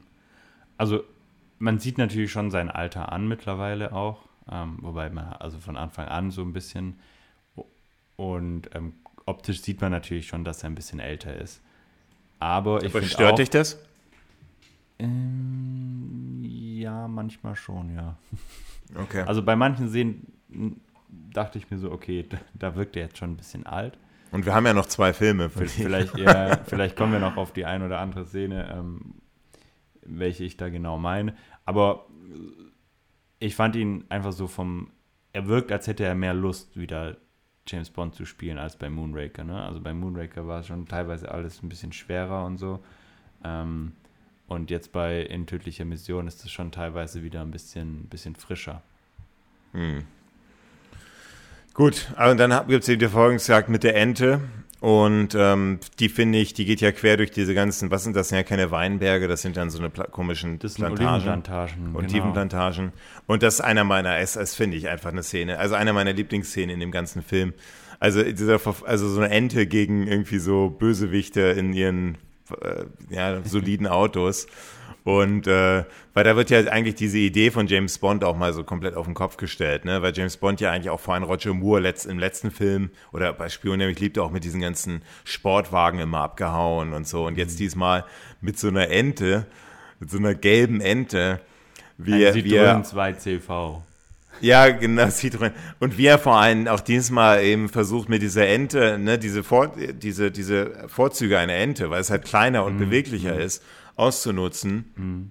Ähm, und also auf jeden Fall auch eine lustige, ähm, also eine gute Mischung aus, aus Action und äh, Humor, was ja oft in den letzten Filmen bei Roger Moore sehr slapstickartig war haben sie deutlich besser umgesetzt. Also, also weniger, weniger. weniger. Genau, ja, weniger und besser. Also auch, auch nicht so übertrieben, ja. ne? sondern so, also es ist einfach schon lustig. Es reicht, dass es eine Ente ist. Das ist schon lustig. Da braucht es dann nicht noch 20 Sprüche darüber, dass es eine Ente ist. Sondern es reicht ein kurzer Blick, ein kurz, ein kurz verdutzter Blick von Roger Moore, wo man genau weiß, okay, er denkt sich so, ach du Scheiße, was sollen wir machen? Und diese Ente und da eine gute Verfolgungsjagd, die trotzdem actionreich ist und trotzdem ähm, noch ein bisschen Witz reinbringt, indem sie auch teilweise ein bisschen too much ist. Also, keine Ahnung, die Ente überschlägt sich teilweise 15 Mal gefühlt und fährt dann einfach trotzdem weiter. Der, der Sportwagen dahinter überschlägt sich dreimal und fährt dann nicht mehr weiter. ähm, mhm. Aber auf jeden Fall eine gelungene Szene. Ich habe die Ente auch schon, schon gesehen, im, im James Bond Museum stand die. Und was ich ganz lustig finde, auf die wird ja geschossen, hinten drauf sind einfach nur so Sticker geklebt, Aha. die diese äh, Kugeleinschuss-Löcher ähm, darstellen sollen. also auch noch im, im, im, im, Museum, ja? Im Museum sind diese Sticker noch drauf. Mhm. Das sind, glaube ich, drei Stück oder vier. Ähm, wenn du dann davor stehst, sieht es natürlich total lächerlich aus. Du denkst dir so, hä, also warum ist mir das im Film nicht aufgefallen, ist nicht aufgefallen, dass es nicht echt ist. Ähm, da achtest du natürlich nicht so drauf, deswegen fällt es nicht auf, aber ähm, fand, ich, fand ich ganz lustig. Aber generell eine, eine lustige, gute Action-Szene durch Griechenland, auch mit dem Bus, der dann diesen Weg versperrt und alle hupen und äh, schimpfen. Die Ente liegt auf der Seite, wird dann aufgehoben. Und da vielleicht noch was, was Lustiges dazu. Diesen Bus gibt es immer noch. Ja? Und zwar mhm. genau den gleichen Bus. Ich habe äh, einer meiner besten Freunde, kommt aus Korfu. Und äh, die kennen diese, diesen Ort sehr gut und er sagt, ey, dieser Bus, der fährt heute noch darunter, ja, also diese, diese Passage entlang, die wirklich auch so eng ist. Und dieser Bus sieht noch genauso aus wie damals. Und genau an dieser Stelle gibt es ein Café und das heißt heute Bond Café. Also das heißt heute noch Bond Café und steht auch überall Bond 007. Wie, die, wie, bei, wie in Thailand die Bond-Inseln, die Bond genau. Island, ja, ja. Und ähm, also er sagt, da sieht alles noch fast genauso aus wie, wie damals in dem Film und äh, ist auf jeden Fall mega witzig. Und das Café also das ist einzige, ein Bond-Café. Ja. Das Einzige, was ich an dieser Szene ähm, schwach finde, ist diese, diese teilweise, da wo diese Ente ein bisschen schneller fährt, und da sieht man schon deutlich, dass ja, jetzt das Roger Moore nicht, dass da ein Stuntman ja. drin sitzt. Aber also so, dass du dir so überlegst, Mann, oh Mann, also da hätten die sich echt ein bisschen mehr Mühe geben können. Zumindest diese Haare von dem Stuntman, die sind halt deutlich länger als von Roger Moore. Ja, Wieso hat man nicht zumindest. Die wirken im Film auch so rötlich, ne? Also, wenn man da mal. Wieso hat man dem da, ja, wieso hat man denn da nicht einfach eine, eine Perücke dem aufgesetzt mhm. oder irgendwie. Aber diese eine Szene, wo diese Autos neben, auf dieser engen Straße nebeneinander fährt, da siehst du ja schon, also, also ich habe ja echt weit, also ich habe ja echt auf dem kleinen Fernseher heute gestern geguckt und saß echt weit hinten und mir ist das sofort aufgefallen und ich habe diese Szene, die haben sie echt ein bisschen laufen lassen, ja. Und da hätten sie ja zumindest, vor allem, also, also, vor allem also, hat der ja, also du hast mir ja dann auch ein Bild geschickt und mir ist das ja auch aufgefallen. Also erstens hat er einen knallroten Kopf, der Typ, und es sieht, also ich müsste mich schon arg täuschen, aber der hat einen Schnauzbart. Warum musste der Typ diesen Schnauzbart tragen, der so auffällig ist? Weil Roger Moore hatte keinen solchen Schnauzbart. Also, das fand ich noch viel schlimmer als die Perücke, dass er diesen Schnauzbart hat. Den. Die haben einfach keinen besseren Stuntman gefunden und der hat gesagt, du, ich mach's nur, aber. Aber mein Schnauzbart, den rasiere ich mir nicht. ja, genau.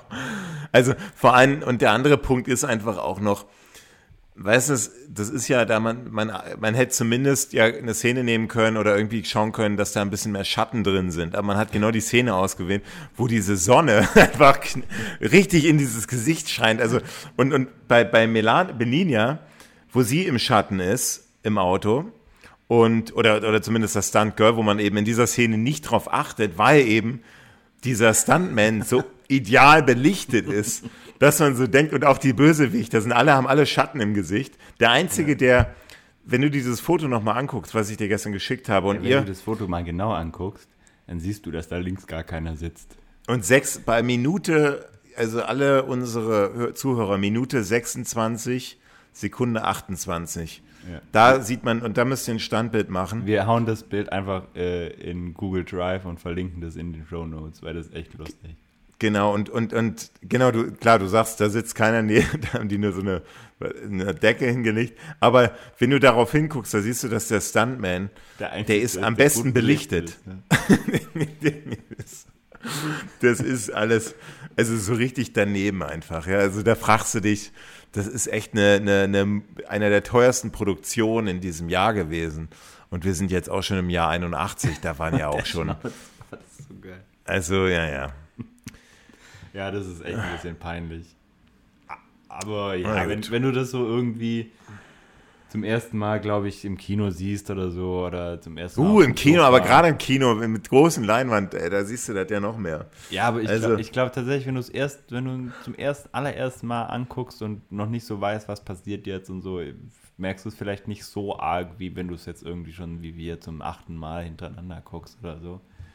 Ähm, aber ja, es ist was, was, was schon ziemlich deutlich auffällt und was natürlich die Frage aufwirft, ob man da nicht irgendwas machen hätte können, damit das nicht so ins Auge gestochen hätte. Aber ich finde, ähm, es ist ja jetzt auch nicht irgendwie über drei Minuten oder so, sondern es ist ja auch nur, nur eine kurze Zeit, wo man das sieht. Deswegen finde ich das gerade noch verkraftbar. Aber ansonsten finde ich die, die Szene gelungen, bis auf die gleiche Kritik, die ich bei der Anfangsszene hatte mit der Musik. Ähm, zu der und auch die Dialoge wieder, die teilweise ein bisschen komisch waren, also so tonmäßig irgendwie so. Ja, da hat der, da haben die sich selber, da hat die sich selber überdubbt, also nochmal selber synchronisiert. Aber so wollen ja doch, also in der in der englischen auch. Also war das ist so ganz merkwürdig. Oder was heißt auch? Ja.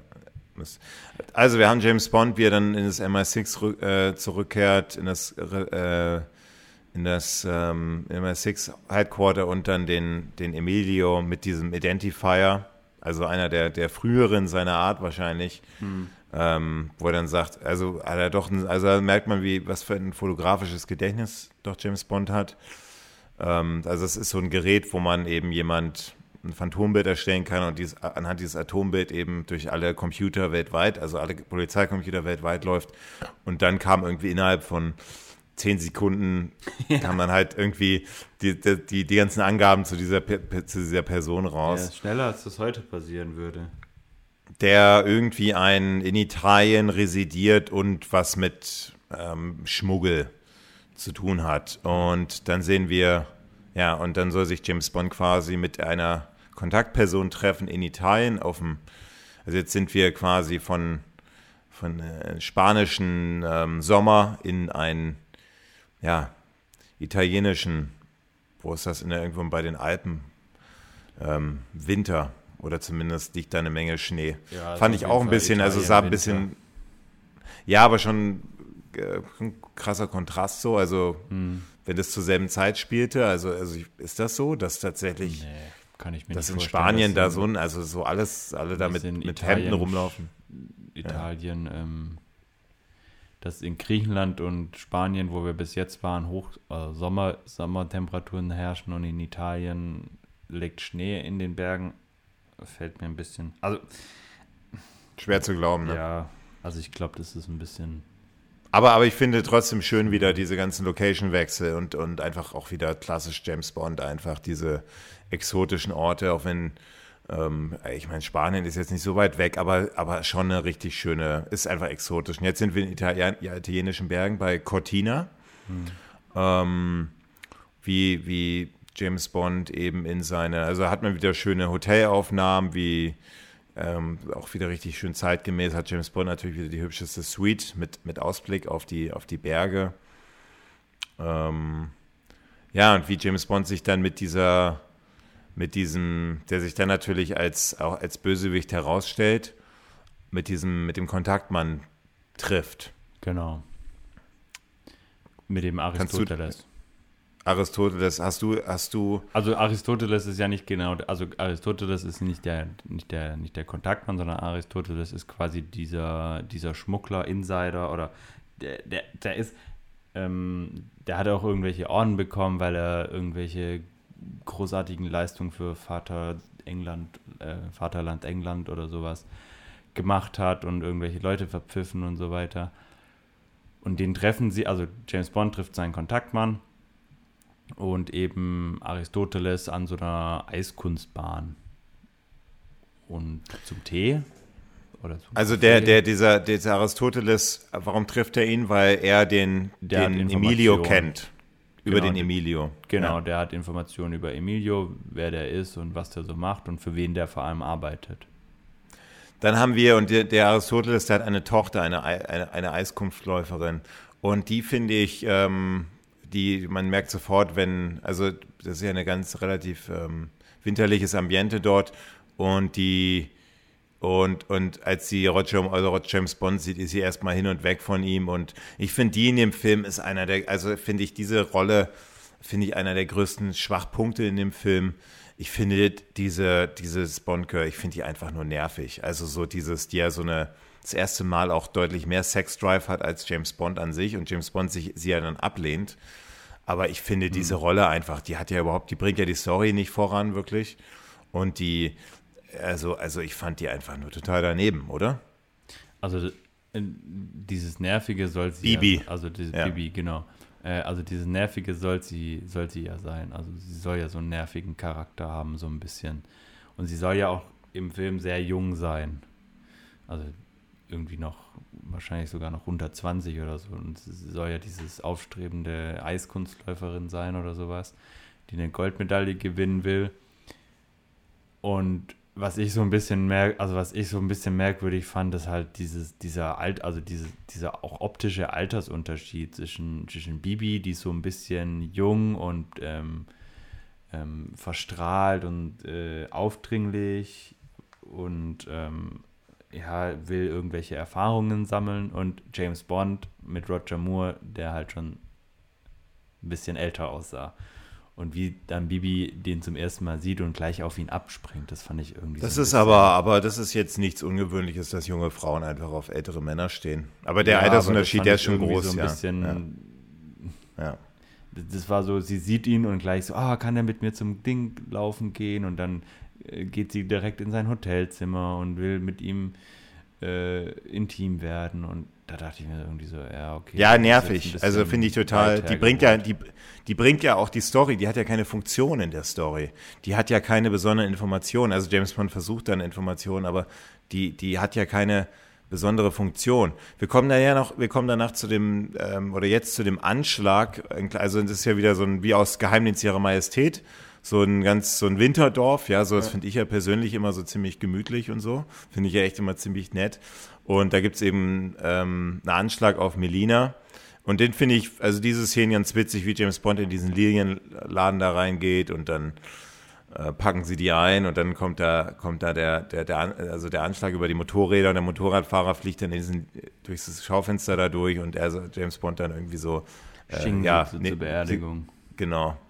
Ähm, und ja, dann haben wir jetzt ja, relativ lang jetzt. Wir können ja jetzt ein bisschen, müssen jetzt nicht, wie gesagt, auf jede einzelne Szene eingehen, aber ähm, ja, er schickt Melina quasi dann nach Hause. Sie will zwar eigentlich bleiben, er überredet sie. Das, das fand ich ein bisschen zu lang. Also, keine Ahnung, die ging ja irgendwie gefühlt zwei Minuten, die Szene, wie sie in dieser Kutsche fahren und er versucht sie zu. Aber, dies, aber das haben sie, aber, aber das haben die durch diesen Kutsch, durch den Kutschenfahrer, finde ich ganz nett gemacht, der dann immer so der, am der immer zurück, der immer zurück ja, ja, das, und sagt, finde ich, das hat die Szene das hat die Szene aber aufgelockert. Ja. Also fand, die fand ich alles andere als zu lang. Aus diesem Grund. Ansonsten ja. zu lang, ja. Ja, ähm, ja und sie geht dann auch, sie, sie geht dann auch, also sie geht dann wirklich, ähm, sie lässt sich dann darauf ein und ähm, James Bond kann dann quasi weiter ermitteln und ähm, geht dann nochmal in diese Kunst, in diese Eiskunsthalle, wo, wo er dann nochmal Bibi trifft. Oh, jetzt bin ich bin ich aber, jetzt habe ich eine, jetzt habe ich vier übersprungen. Wollte ich gerade sagen, jetzt bist du aber ganz schön weit gekommen. Also er geht nicht wie, also Bibi wartet in seinem Hotelzimmer ganzen, und. Die ganzen Action sehen alles sie, übersprungen. Und sie, sie, sie beobachten den, den Erich sozusagen, das ist der, Stimmt, genau, der Eiskunft, der professionelle ja. Eiskunftläufer. Der sich dann herausstellt, auch als derjenige, der dann einen Anschlag auf James, also James Bond verabschiedet sich dann mit, mit, sind alle auf Skiern und ähm, er, er versucht dann er, er, macht einen Anschlag auf James Bond. Also er lauert dann hinter so einem Baum und äh, schießt dann auf James Bond. Und dann haben wir eigentlich eine über fast, ja, man kann sagen, zehn Minuten dauernde Action, oder sagen wir, erstens acht Minuten. Ist ja schon echt heftig für so eine Verfolgungsjagd. Mhm. Dauernde Ski- Verfolgungsjagd. Und ja, da ist wirklich äh, alles drin, was, was man sich so wünschen kann, wenn man Verfolgungsjagden auf Skiern mag. Also ja. James Bond wird von. sehr stark wieder an im Geheimdienst ihrer Majestät. Ja. Ne? Also wo, wo, man, wo man ja auch die Skiverfolgungsjagd hatte und dann auch später nochmal die in dem Bob. Und jetzt hat man quasi gedacht, warum sollen wir nicht mal beides kombinieren? Und einfach. Also wir haben, wir haben Motorräder, die ihn verfolgen. Genau. Wir haben ähm, James Bond, wie er und das finde ich, da, äh, die Bobbahn-Szene ist genau dasselbe wie bei, ähm, oder ähnlich wie bei Im Geheimnis ihrer Majestät. Da ist ja auch der, der Sandman ums Leben gekommen. Genau. Ähm, ja, nur dass Bond halt eben auf Skier ist und der Verfolger ist auf dem Motorrad mit diesen Spikes und vorne fährt halt ein Bob. Aber, aber alles auch ohne Szene, Greenscreen. Genau. Alles also ohne Greenscreen. Ganz ja. wenig Greenscreen. Also diese Szene mit dieser Bobbahn fand ich wirklich herausragend. Also die war so genial, die finde ich so toll, weil sie auch so authentisch ist, man muss leider sagen, ne? weil ja ein Stuntman auch ums Leben gekommen ist. Aber ah, die war wirklich schon toll. Also so mit so einem Motorrad, so eine Bobbahn mhm. runterfahren, ey. Also selbst ja, wenn das Motorrad. So. Also es ist schon cool gemacht. Ja, ja, also das ist schon eine, und ich fand da die, die Soundtrack spektakulär, das ist, jetzt sagst du wahrscheinlich wieder, das ist dir ein bisschen zu, mhm. zu 80er, mhm. aber, ähm, aber, aber ich finde jetzt, ich fand ja immer in den letzten Filmen tatsächlich bei solchen Szenen, da haben die die Musik komplett weggelassen bei Verfolgungsjagden teilweise. Und da habe ich ja immer gedacht, so, sag mal, jetzt Leute, wann, wann kommt jetzt mal, wann die, die, die Szene wirkt dynamischer mit Musik. Und hier haben die tatsächlich konsequent unter diese ganzen Szenen Musik gelegt, die, finde ich, die, die, die ganze Dynamik nochmal, ist ja schon Dynamik, aber einfach nochmal alles vervielfältigt, äh, noch vervielfacht. Und ich finde diese, auch diese, wir haben ja eine Skisprungschanze noch, wie James mhm. Bond dann da abhaut. Also wir haben nochmal in der Verfolgungsszene wird James Bond in die Enge getrieben und landet und ist dann auf diesem, auf der Skisprung ja, ja Schanze. Schanze, genau. Muss da runter, und, kann ich zurück. Und das fand ich schon einfach, also spannend, also sehr, sehr spannend und alles eine gut gedreht. Man merkt ja. überhaupt nicht, dass er nicht, also total echt, ohne, ja. also kaum Greenscreen-Einsatz. Hm. Ähm, also ganz, ganz groß, finde ich, diese, diese Verfolgungsjagden. Da hat man echt alles, was man als James Bond-Film äh, mag, hat man da alles drin. Und ähm, also, also ich weiß nicht, willst du noch etwas hinzufügen, aber nee, also, das ist eine. Gesagt, also ja. super toll, äh, gefällt mir, gefällt mir sehr, sehr gut. Das Einzige tatsächlich ist wieder die Musik, die ich finde. Äh, Geschmackssache, also das ist aber echt, ja, also das ja, ist echt klar Geschmackssache. Ist das Geschmackssache, ja. aber also du, du hast gesagt, du findest, dass die so ein bisschen Spannung reinbringt. Ähm, ich persönlich fand, dass sie so ein bisschen Spannung rausnimmt, weil die Also Dynamik, ich habe gesagt Dynamik, Dynamik ja, also einfach ähm, nochmal.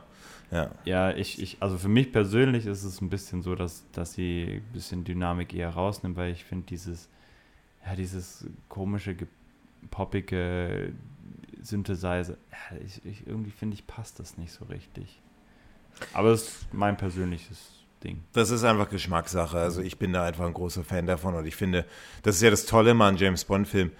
Ich finde zum Beispiel diese Ende 90er, dieses, wo man angefangen hat, sehr viel Digitalmusik zu machen. Also mhm. mit diesen, äh, da wo es anfing mit ähm, Eric Serra bei, bei Golden Eye.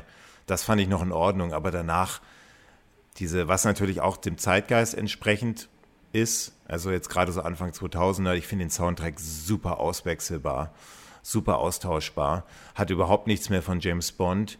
Und in dem Film, klar, da können wir uns drüber unterhalten, ne, ist jetzt, ne, John Barry hätte das bestimmt auch gemacht mit seiner deutlich klassischeren äh, Angehens, äh, mhm. Angehensweise, Herangehensweise, aber ich finde jetzt gerade, weil eben James Bond ist ja auch immer eine, eine, ein Abbild des Zeitgeistes und da finde ich eigentlich also eigentlich sogar schon würde ich so weit gehen, schade, dass John Barry ist, so toll ich den John Barry finde, aber da hätte man durchaus öfters auch mal zeitgenössischere Komponisten wählen können.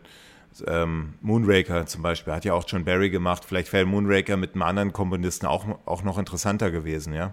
Hm. Einfach ein bisschen mehr, um, um diesen Stil reinzubringen. Marvin Hamlish fand, fand ich auch total gut. Da hast du ja auch, war auch ein Kritikpunkt bei dir. Hm. Ähm, aber, aber ich finde das, aber das ist echt, das, also James Bond generell ist ja Geschmackssache.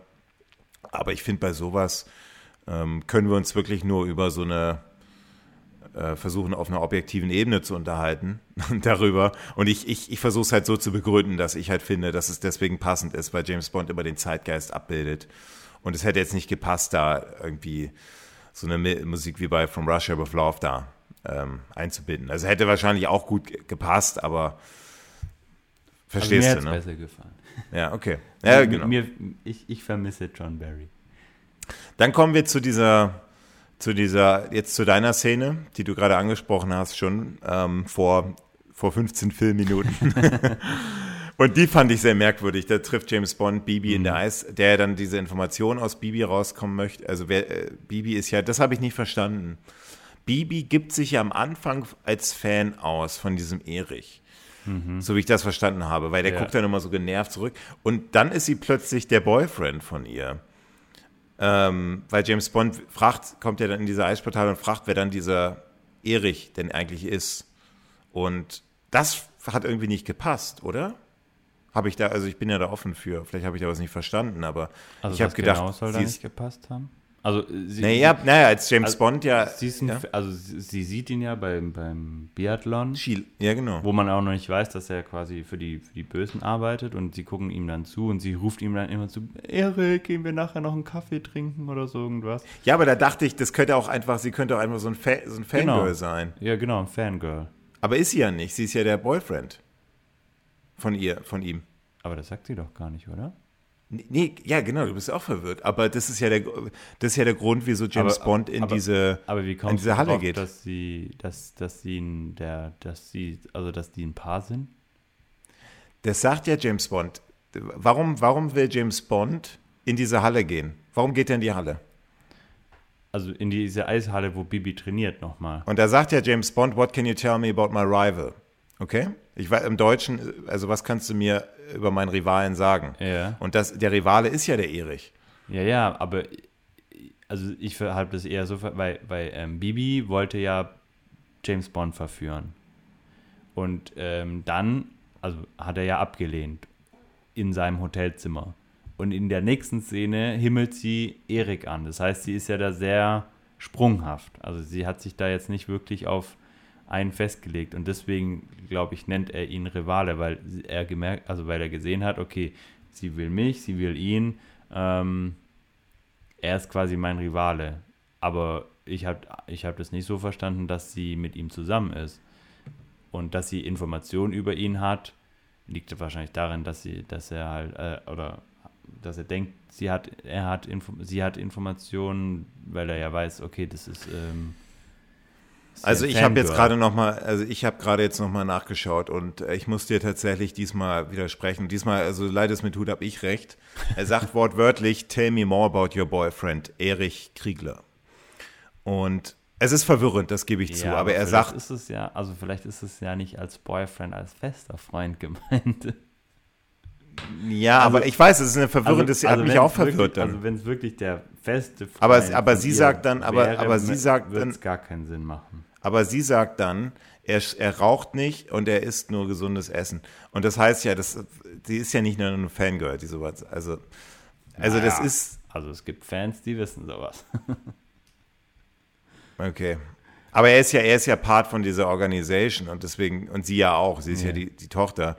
Und ja, also stimmt, also ich finde, müssten sie, also ja, stimmt. Ja, ja. Also sie müssten sich ja eigentlich schon näher kennen, weil er ist ja auch ständig bei dem aber und das ist und das ist KGB. Die, er gehört ja, ja, aber, aber diese, aber das ist, jetzt gehen wir zu sehr ins Detail, aber diese Szene ist das tatsächlich, diese, dieses Verhältnis ist verwirrend dahingehend, weil ich bis, bis gestern noch, ich habe den Film ja schon oft gesehen, immer dachte, sie ist dann irgendwie nur so ein Fan von dem, weil diese ja, Szene suggeriert auch. das.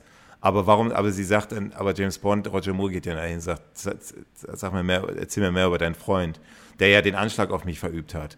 Und dann sagt sie, Ne, er ist, ist gesund und so weiter und er ist äh, und so weiter. Und, und ich finde, das, das, als ob die eine Szene da weggelassen haben, wo sie dann mit ihm oder irgendwie, also es ist eine ganz komische, ganz merkwürdiges Konstrukt irgendwie und tatsächlich verwirrend, ja. Aber so wie ich das verstanden habe, ist er, Erich Kriegler ist der, ist der ähm, Boyfriend von ihr und James Bond versucht dann, ist ja jetzt aber, erstmal ja. Aber später ist ja der Erik auch bei diesem Kloster oben. Und da hat die Bibi ja überhaupt keinen Kontakt zu diesem Erik und nichts mit ihm zu tun. Aber okay, dann können wir uns ja irgendwie darauf verständigen, dass es auf jeden Fall merkwürdig ist. Warum die dann, warum die dann, also selbst wenn sie es jetzt nicht, wenn sie es jetzt Story nicht wäre. So,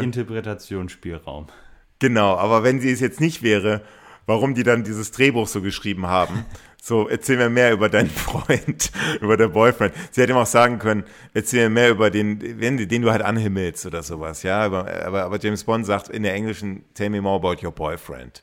Und das ist schon ernst gemeint. Und das ist schon, merk, das ist sehr verwirrend, ja. Mhm. Als ob die dann eine Szene weggelassen haben, wo, aber ist ja wurscht, diese Eis ich glaube, ich glaub, es ja. ist äh, für, für, die Handlung und für den Film ist es relativ un unrelevant. Ja, schon, aber, aber äh, das sind schon so Details, wo man natürlich auch erkennt, ob sich die Filmmacher Mühe gegeben haben oder nicht.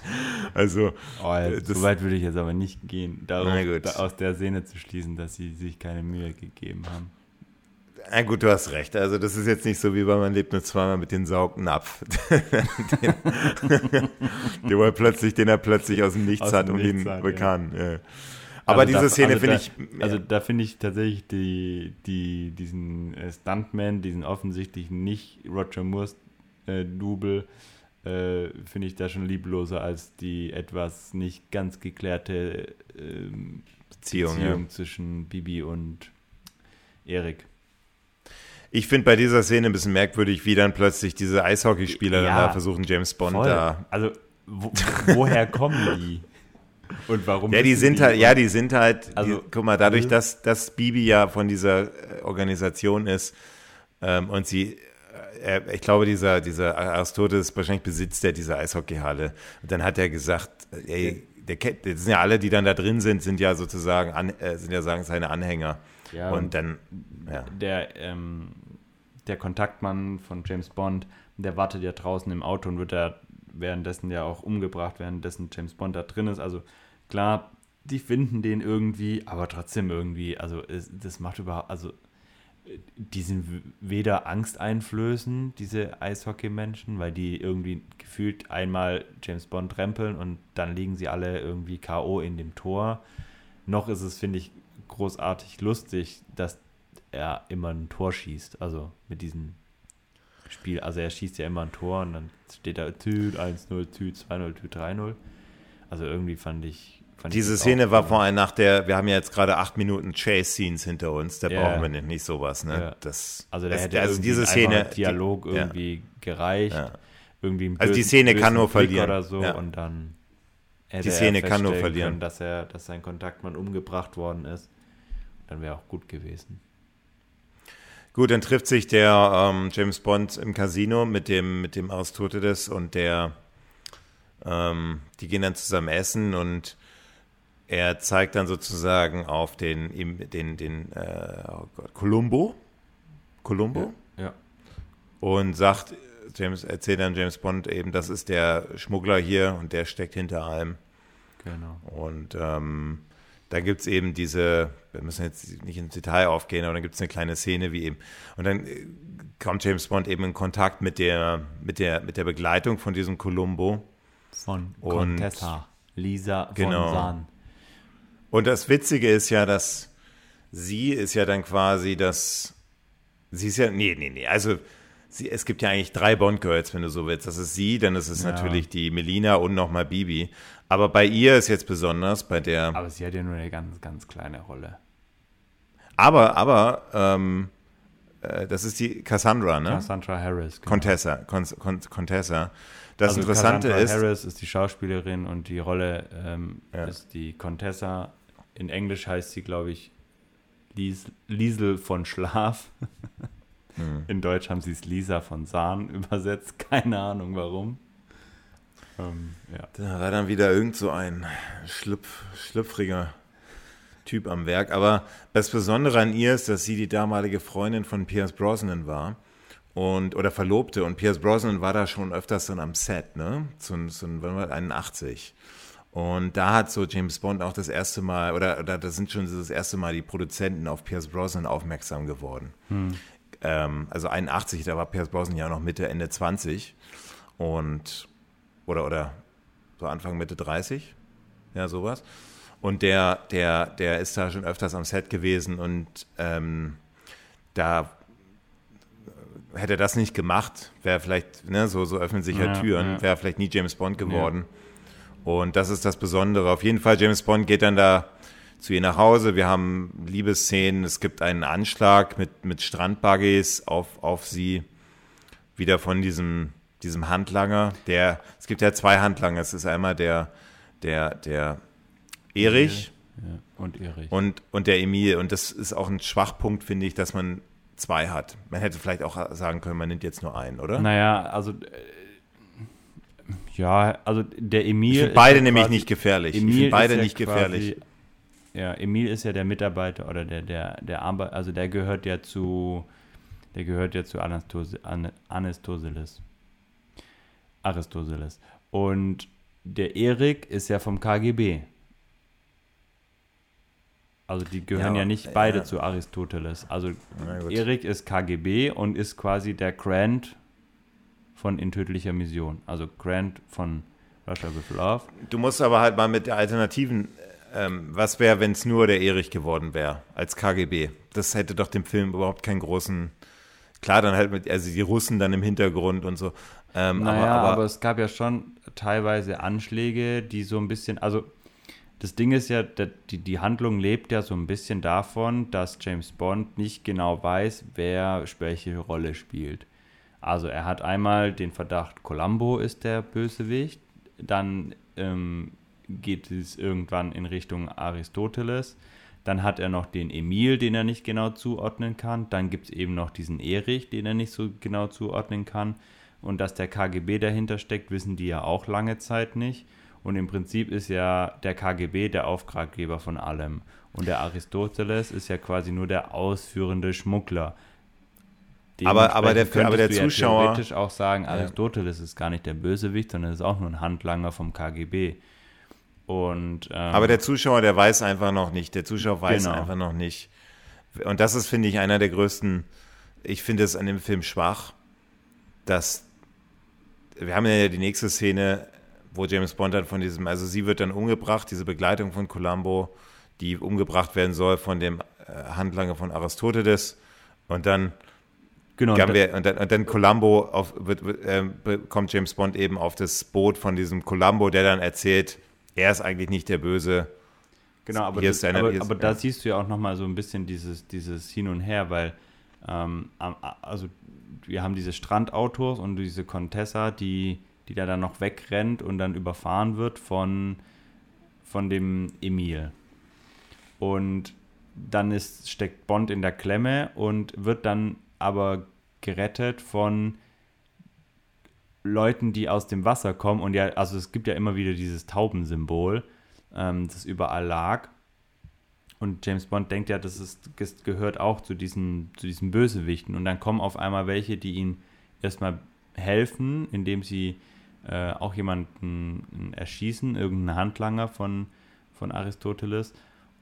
Und gleichzeitig sieht er dann auch diese, diese Taubensymbole und weiß, oh scheiße, das sind ja auch die Bösen. Also deswegen ist es da schon so ein bisschen ein Hin und Her. Wer ist jetzt wirklich der Böse, wer ist der Gute, wer, wer gehört zu wem, wer, wer tut hier was. Also ich glaube, das ist absichtlich so ein bisschen verwirrend alles ähm, aber das erste Mal in der James Bond-Reihe, dass man das der Zuschauer jetzt wirklich nicht weiß oder, oder getäuscht wird, ja. Weil bisher hatten wir ja immer einen klar definierten Bösewicht. Mhm. Und das ist, finde ich, in dem Film, ich finde es eigentlich, stört mich eigentlich. Also Echt? ich finde, ich finde, das macht, also ich finde die Bösewichte, deswegen sind die Bösewichte auch so unglaublich unbösewichtig, weil die sind so, die sind Wort. so, weißt du, zum, zum einen, ja, aber zum einen bist du halt so voll, denkst du, der, der Columbo ist der Große dahinter, mhm. dann ist er plötzlich ein Freund, dann ist mhm. plötzlich der Freund, der eigentlich einen netten Eindruck macht, so eine mhm. nette Tochter hat, plötzlich der Bösewicht. Mhm. Klar, der dann, also ich finde das, ich finde, da ist nicht so, also richtige Gefahr geht da nicht von ja, denen also aus. Also es gibt kein so, es gibt kein Blofeld, kein Dr. No, kein, kein, ähm, kein oberes aber quasi. Denk doch mal an Ding. Drake. Das war ja ein, ein großer Kritikpunkt, dass der nicht gefährlich gewirkt hat, aber der hat ja, also verglichen zu den Jungs hier, war das ja, war das ja wirklich Dracula. Also war ja, ja aber die, ich finde, also ich finde diese, diese Handlung zielt ja auch gar, also die ganze Geschichte, also diese ganze Story von diesem Film zielt ja auch nicht dahingehend ab, dass es, dass da irgendjemand, also irgendeine Einzelperson steht, die irgendwie die Weltherrschaft oder so an sich reißen will. Das ist ja von der, also die ganze Story ist ja gar nicht so aufgebaut. Und ja, aber es also, macht es ja nicht besser. Würde, macht die Story ja nicht nee, nee, besser. Nee, nee, Aber wo ich mitgehen würde, würde ich, wo, wo ich sagen würde, das unterschreibe ich, ist, ähm, dass die Story ein bisschen flach ist. Also im Sinne von, die ist nicht so mega, hm, wie soll ich sagen, nicht so mega. Also da passiert jetzt spannend, nichts, selbst, aber also selbst nicht so mega. Ja. Oh Gott, was passiert hier, weißt du so. Also selbst wenn, selbst wenn die Bösewichte auf an dieses Gerät kommen, da geht die Welt ja nicht gleich unter. Nö. Und das ist halt das Problem an diesem Film Weißt du, bei den anderen Filmen hatten wir bisher immer so, ah, wenn der Bösewicht da seinen teuflischen Plan jetzt da durchzieht. Jetzt weiß ich, was du mit, Gef wo, wo wir vorhin über Gefährlichkeit gesprochen ja. haben. Jetzt weiß ich genau, also jetzt äh, weiß ich, was du meintest mit der, ja. dass, der, dass, dass der Film nicht gefährlich ist. Oder nicht also der so Film ist der so. Film ist schon gefährlich, ja. aber der aber die Bösewichte, weißt du, der die der, der teuflische Plan des Bösewichts ist einfach ähm, weißt du, bei den anderen hatten wir die Atombomben, äh, die mhm. Atom-U-Boote, womit er dann die äh, mhm. Weltbevölkerung auslöschen wollte, bei Goldfinger und so weiter und so fort. Also Hier haben wir jetzt jemand, der, ähm, wo es einfach nur darum geht, ist eine, ist eine Agentengeschichte, klar, aber wo es jetzt darum geht, dass eine, ein, eine Top-Secret-Information nicht an den, an, den, an den Feind kommt. Genau. Klar, dann könnte er theoretisch ähm, äh, die Welt vernichten oder ja. den Feind auslöschen oder den Erstschlag, den atomaren ja. Erstschlag begehen. Ja. Aber dann erst. Ja. Und das finde ich, macht, ja. nimmt dem Film so insgesamt ein bisschen die Spannung. Mhm. Also da, da ähm, gebe ich dir recht. Es, ich ich, ich finde, die, die, die Story ist nicht die perfekte Story. Sie ist ein bisschen ähm, flach, ein bisschen flacher. Sie, sie ist halt auch nicht diese, sie ist ja nicht diese, diese größenwahnsinnigen Story, ja, die wir ja oft haben, dass da irgendein Typ größenwahnsinnig ist. Das ist sie, das ist sie nicht. Ähm, ja. Ja. Aber ich finde, das ist äh, trotzdem nicht so schlimm. Also, ja, nee, nee, also muss ja nicht immer jedes Mal, genau. Mal die Welt untergehen. Also das ist schon, ist schon klar. Aber, aber, aber ich finde so richtig, also ich finde, der, der Film, der hat seine anderen Stärken, da kommen ja. wir am Ende nochmal ja. drüber. Der, der Columbo, der will dann auf jeden Fall, nimmt dann James Bond mit auf einer seiner äh, Missionen. Ähm, der sagt dann, der Aristoteles, das ist der, der verantwortlich ist. Und ähm, da gibt es so eine kleine, in so einem Lagerhaus nochmal, wo, wo, ja. Ja, die treffen da aufeinander und da gibt es Schießerei, Explosionen und ähm, alles pipapo auch wieder, ich finde es gut gemacht. Also schöne Action-Szene, tolle Action-Szene.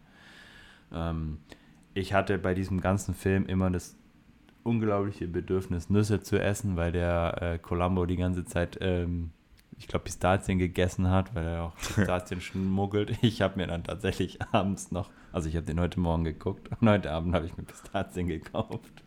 Ach, schön, ja. Aber, Aber, wieder jetzt, eine tolle Action-Szene. Aber jetzt wartet der Zuschauer natürlich, jetzt haben wir schon eine Stunde 20 drin und jetzt äh, wollen wir natürlich wissen, ne, wann, wann wird denn endlich mal zu diesem Wrack getaucht, ja? Hm. Weil das ist ja eigentlich das, wo, wo, wo der, ne, jetzt, da haben wir, also diese Unterwasserszene hatten wir noch gar nicht, eigentlich relativ spät, wo man sich auch fragt, wieso ist da jetzt bisher noch keiner hingetaucht? Wieso ja, das ist halt tatsächlich auch eine Frage, die ich mich gefragt habe. Warum, warum brauchen die so lang? Aber ich glaube, das erklären sie irgendwann, indem sie sagen, ähm, wir haben das noch gar nicht genau gefunden. Wir wissen gar nicht genau, wo das ist.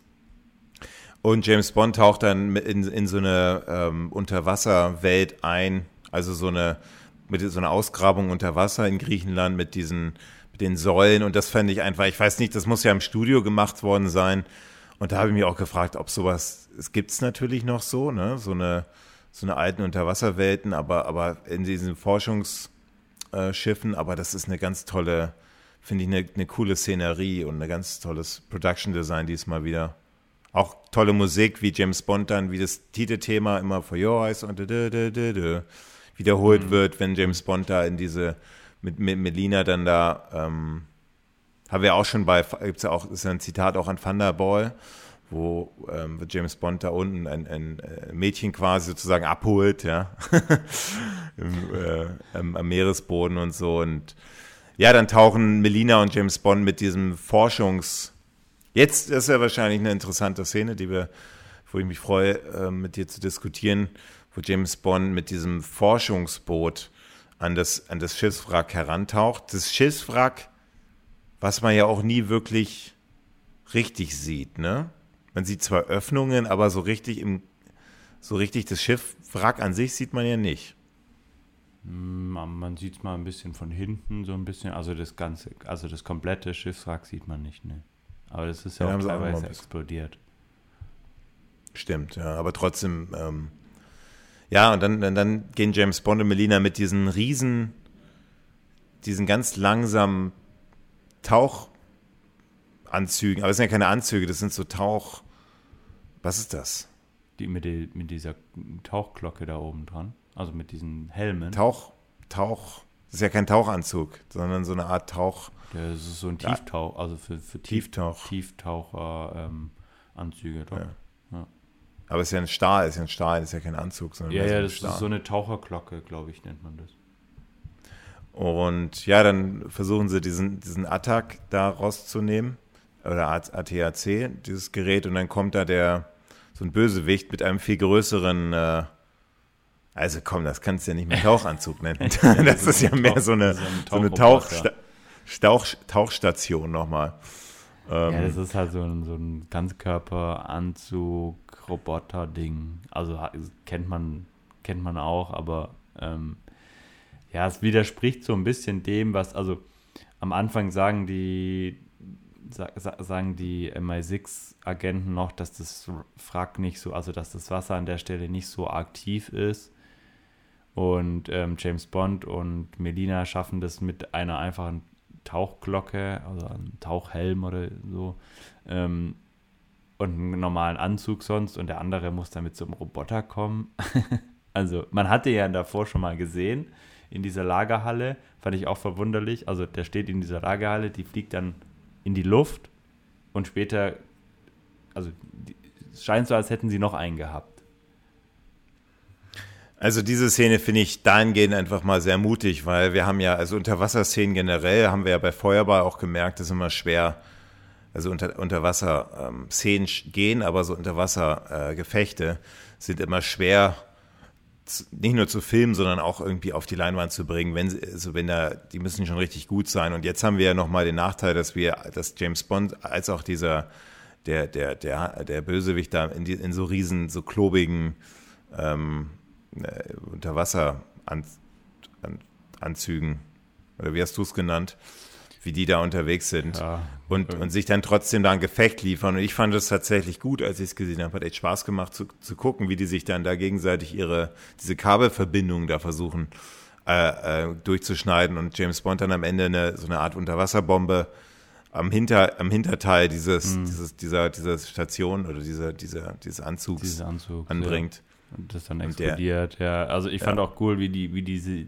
wie, wie sie diese Druckwelle umgesetzt haben. Fand ich auch ganz, ganz, ganz cool. Weil unter Wasser ist eine Explosion ja ganz anders wie, wie unter ja. wie an Land. Das, das fand ich schon auch ganz gelungen. Ähm, es hatte auch die nötige Spannung, ähm, weil sie ja diese Drähte durchschneiden müsste, was ich tatsächlich so ein bisschen äh, das hat so ein bisschen die Spannung so ein bisschen rausgenommen, ist diese Bedienungsanleitung, die James Bond da mit dabei hatte wo so drauf stand, wie er dieses Gerät, weißt du, James, das ist James Bond, der braucht keine Bedienungsanleitung. Das, ist, das erinnert mich ein bisschen an diese Szene von der, der Mann mit dem goldenen Colt, wo er da plötzlich dieser Physiker da von, von einer Sekunde auf eine anderen da so, so ein Professor, so, so ein Professor der Physik dann da so.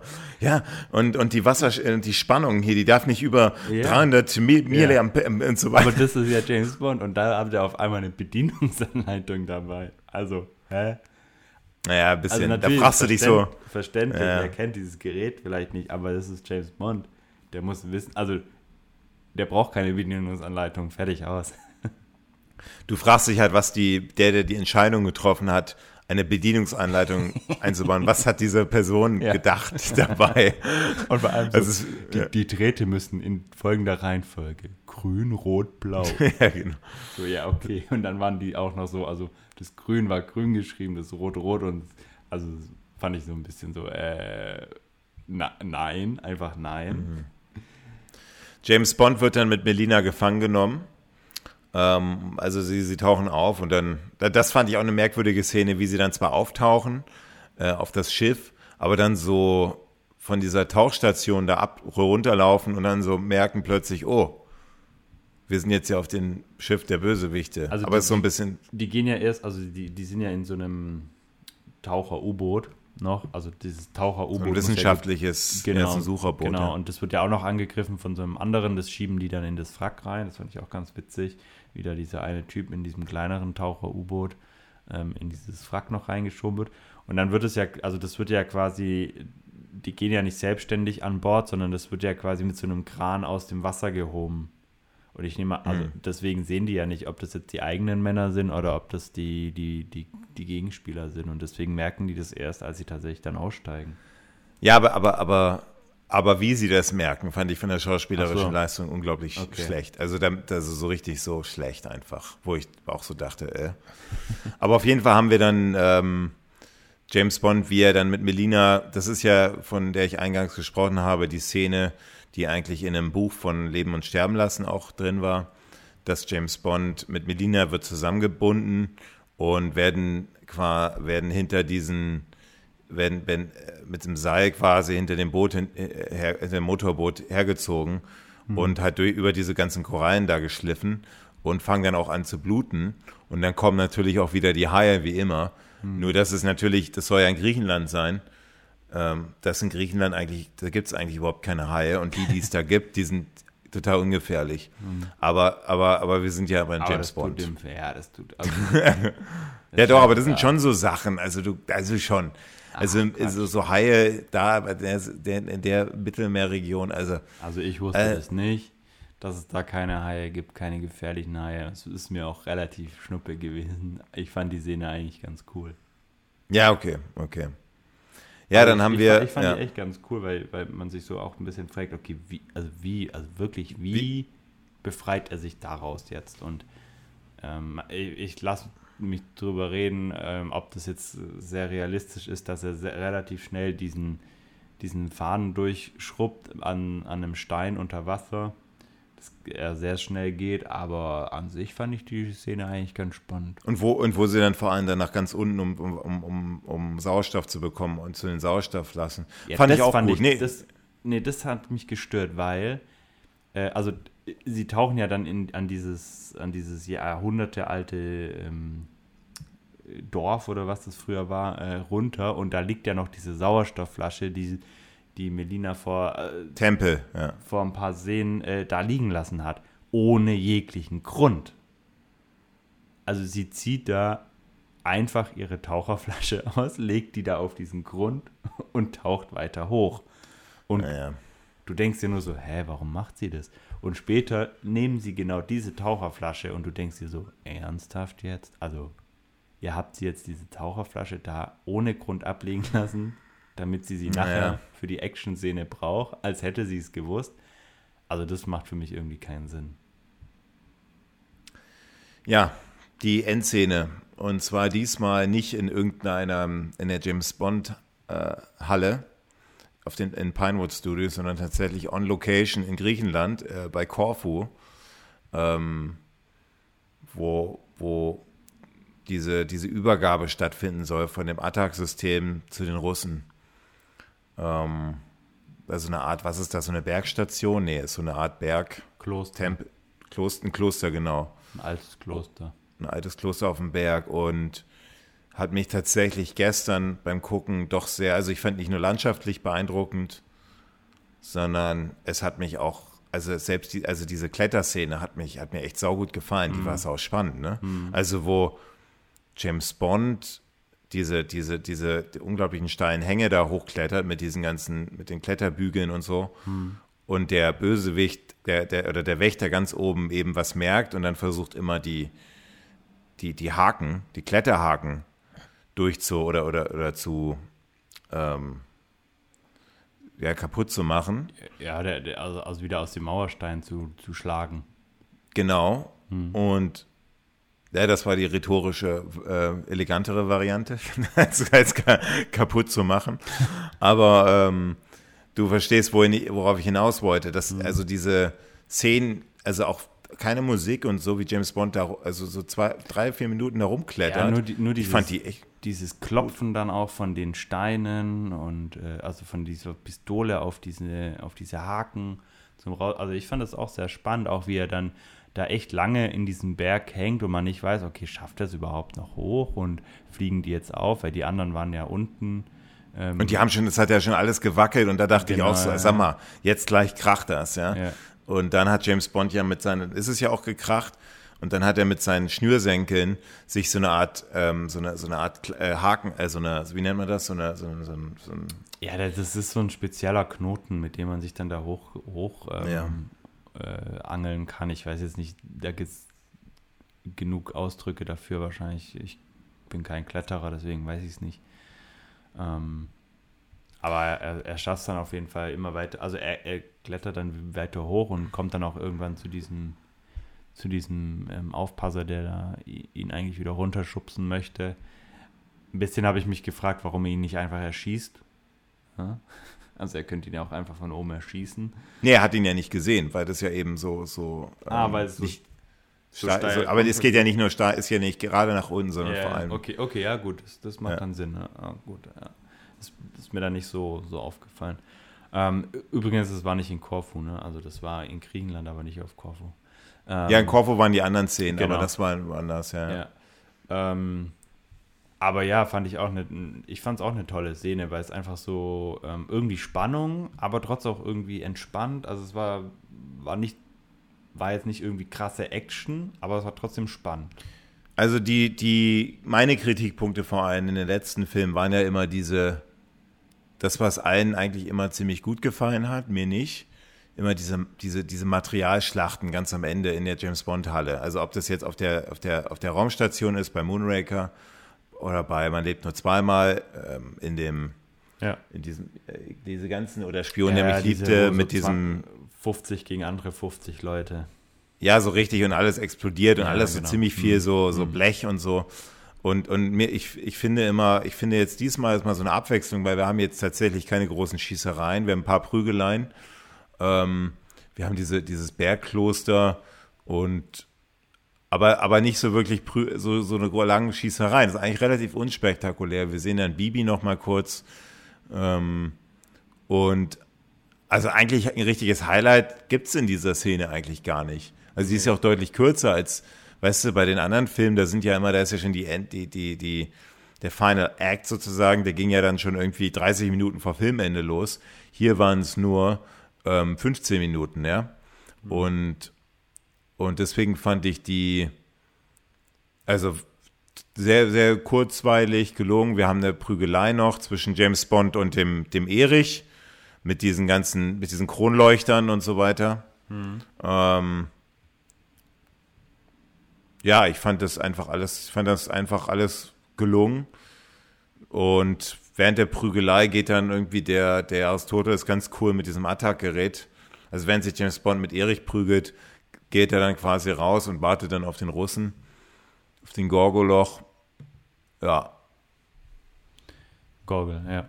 Und dann kriegt ähm, Melina noch, kriegt Melina noch ihre, ihre Rache. Ähm, in dem, der hat es ja so ein, so ein, so ein, so ein Leitsatz dieses Films, der sagt, ähm, wenn du, wenn du, also Rache bedeutet immer, dass du auch zwei Gräber schaufeln musst, ja. Hm. Sagt ja Roger Moore dann zu, ja. zu ihr. Ja, und dann wird aber der, also der Columbo kommt Melina dann zuvor und bringt ihn um. Ja.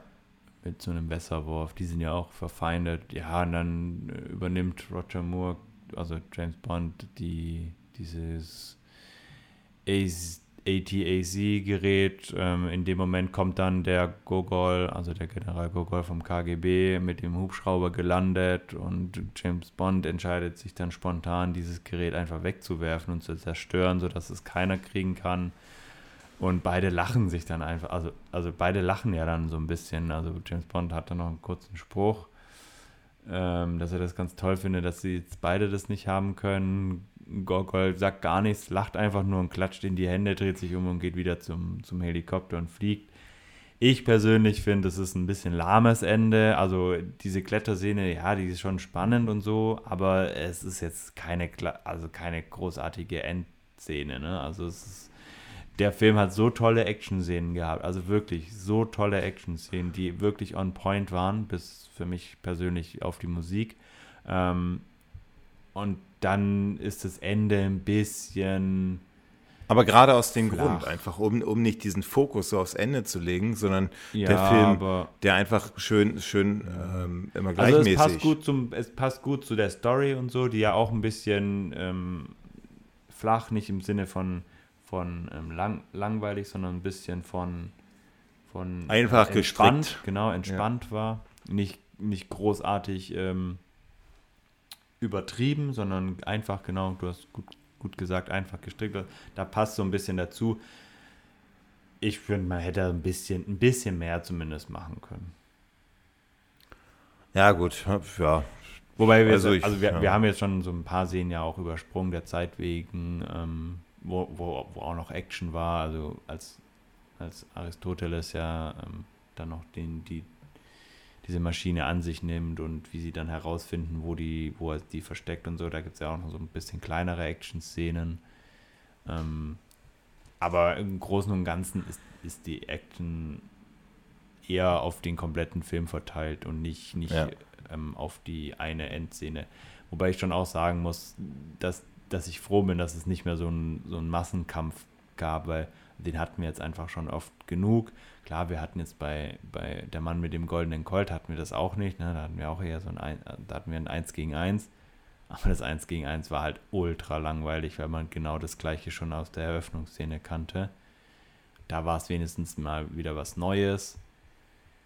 Ja, und am Ende ist es ja so ein bisschen, also so wirklich, also weiß ich nicht, war die Mission erfolgreich? Ja, aber irgendwie auch nein, weil, also sie haben das zwar verhindert, dass es dass diese Maschine in die Hände vom KGB gerät oder in die Hände von einem Bösewicht. Aber sie haben es nicht geschafft, diese Maschine ähm, unbeschadet zurückzubringen, sondern sie mussten sie zerstören. Ob man mhm. das jetzt als Erfolg feiern kann, so wie sie es im Film tun, wo ja dann die Pr Premierministerin noch bei James, angeblich bei James Bond anruft weiß ich nicht. Aber das war ja eine absolut peinliche Szene. Also, ja, wo dieser. Papagei. Also, also, also, das haben die. Also, ich finde es ja, hätten die diesen blöden Papagei nicht reingenommen, wo man, also, dass diese, die, die Margaret Thatcher, das hat ja was von, von Comedy-Filmen dann ja. plötzlich, wo James Bond dann, wo sie denkt, der James Bond, der hört sich an wie ein Papagei.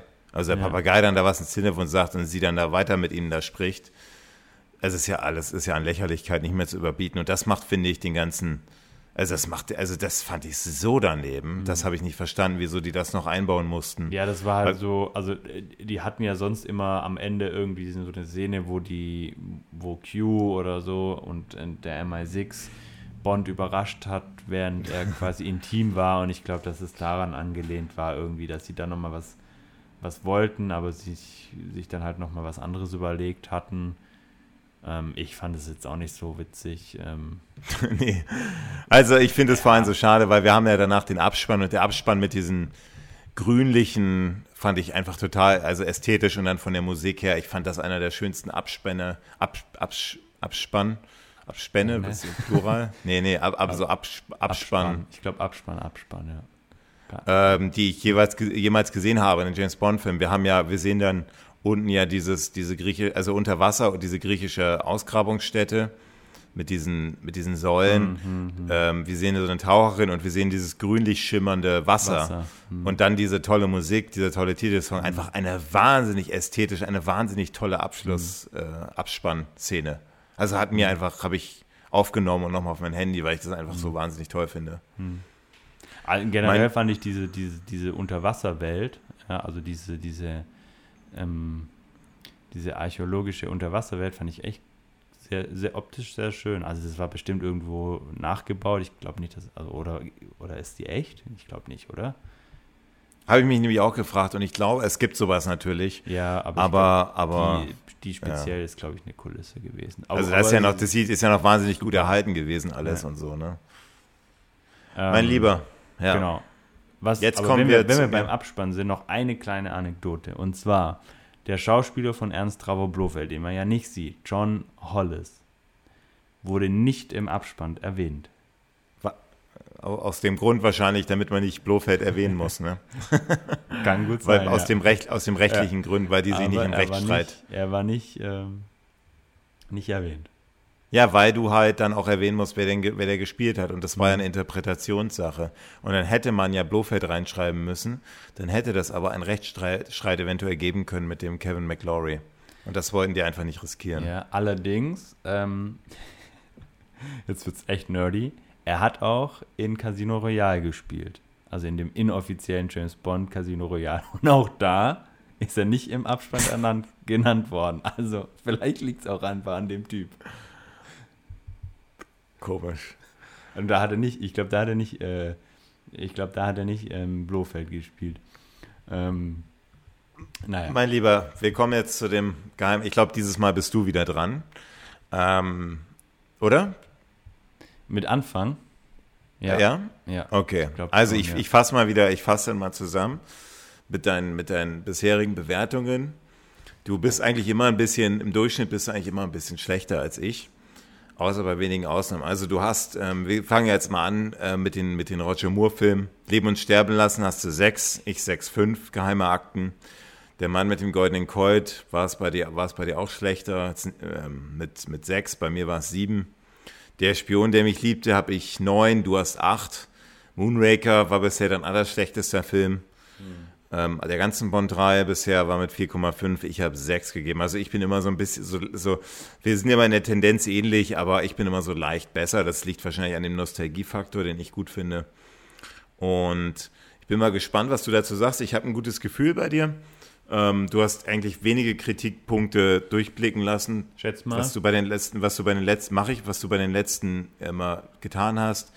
Ich tippe mal, ich weiß nicht, ob es auf eine 8 reicht. Das, das würde bei dir dann ja auf derselben von Spion, der mich liebte. Ich glaube, du gibst eine 7,5.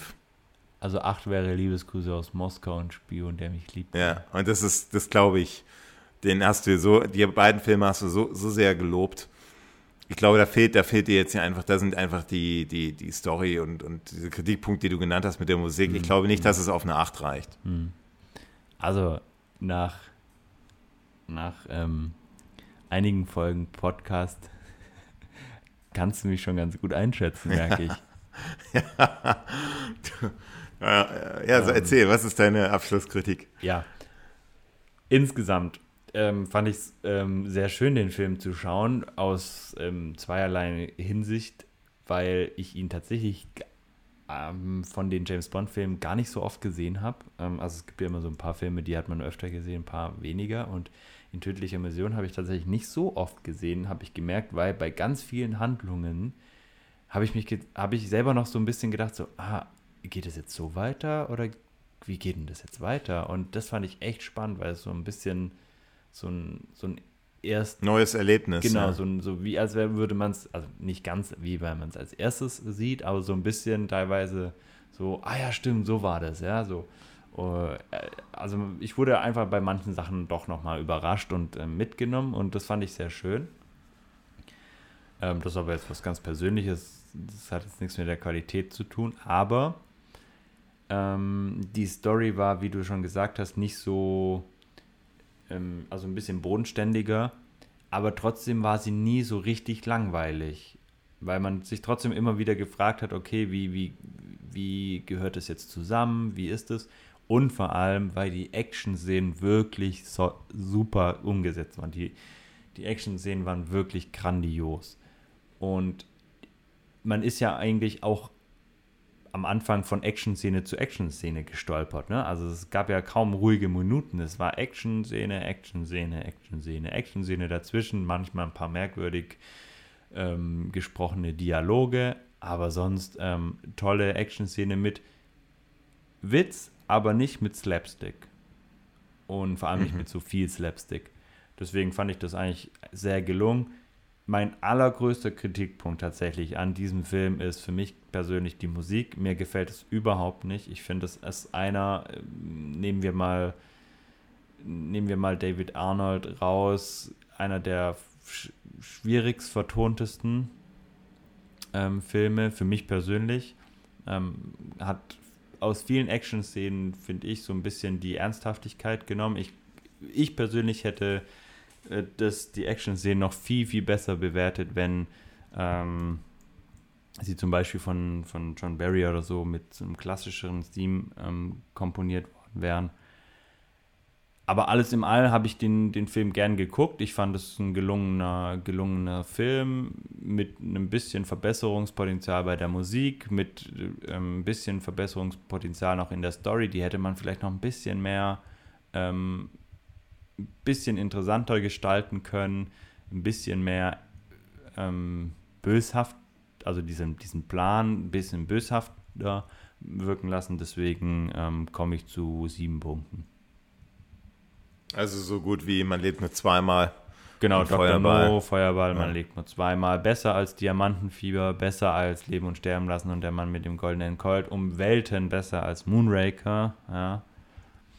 Ähm, ein solider Film, der Spaß macht anzugucken, mit ein paar Kritikpunkten, über die man mehr mhm. oder weniger hinweg sehen kann. Ich persönlich fand die Musik für mich persönlich am, am allerschlimmsten. Ich glaube, wer die Musik tatsächlich. Also schlimm ist ja ein starkes Wort. Also ja, für mich war das schon, ich, ich fand es echt nicht gut. Also fand ich wirklich nicht. Ähm, wer die Musik zum Beispiel so wie bei Der Spion, der mich liebte, oder wie bei Im Geheimdienst, ah, wenn die Musik bei im, wie bei Im Geheimdienst, dann wären wir bei 8. Also dann wären wir locker bei 8, vielleicht mhm. sogar bei 8,5. Weil ähm, Außer der Titelsong, ne? Also der Titelsong, der ist wirklich, und der passt auch gut zu diesem, diesem Film, der so ein Komm, bisschen Alter, ruhiger der Titelsong, der macht eine 7,5 draus, mein Lieber. also der also Titelsong sieben, ist Also toll. sieben, ich finde ihn schon, also ich fand Feuerball hast du ja echt, den, du hast dich jetzt nochmal darauf korrigiert heimlich hier mit Feuerball. Was? Ich sehe das gerade. Nee, nee, nee. Ja, du hast ja Feu Feuerball hast du doch eigentlich nur ursprünglich bei 6,5. Ja, das haben wir schon länger korrigiert. Und jetzt hast du das korrigiert auf sieben. Aber schon länger. Und so krass, so krass, wie du Feuerball, so krass, wie du Feuerball äh, kritisiert hast, das, so, so, so sehr lobst du jetzt eigentlich in tödlicher Mission und da verstehe ich nicht, wie du auf beiden auf sieben kommst. Also das, das kann ich nicht nachvollziehen. Sa wollen wir, wollen wir mal, glaub, wollen, wir was, wollen, wir, wollen wir mal was ausprobieren? Ich mache jetzt zuerst mal mein Abschlussplädoyer sozusagen und dann überlegst du noch mal, während ich das Plädoyer halte, ob du vielleicht doch auf 7,5 hochgehst. Wollen wir das mal so machen? Okay, mach mal. Was, was tippst du denn, was ich gebe? Oder ähm, was, äh, ähm. was willst, machst, machst du mal mein Resümee kurz? Also, äh, Feuer, also wenn wir gerade schon bei Feuerball sind, der ja auch unter Wasser spielt, äh, hattest du acht, acht geheime Akten äh, genauso wie bei Dr. No. 8,5 hat es bei dir für Liebesgrüße aus Moskau, man lebt nur zweimal gereicht.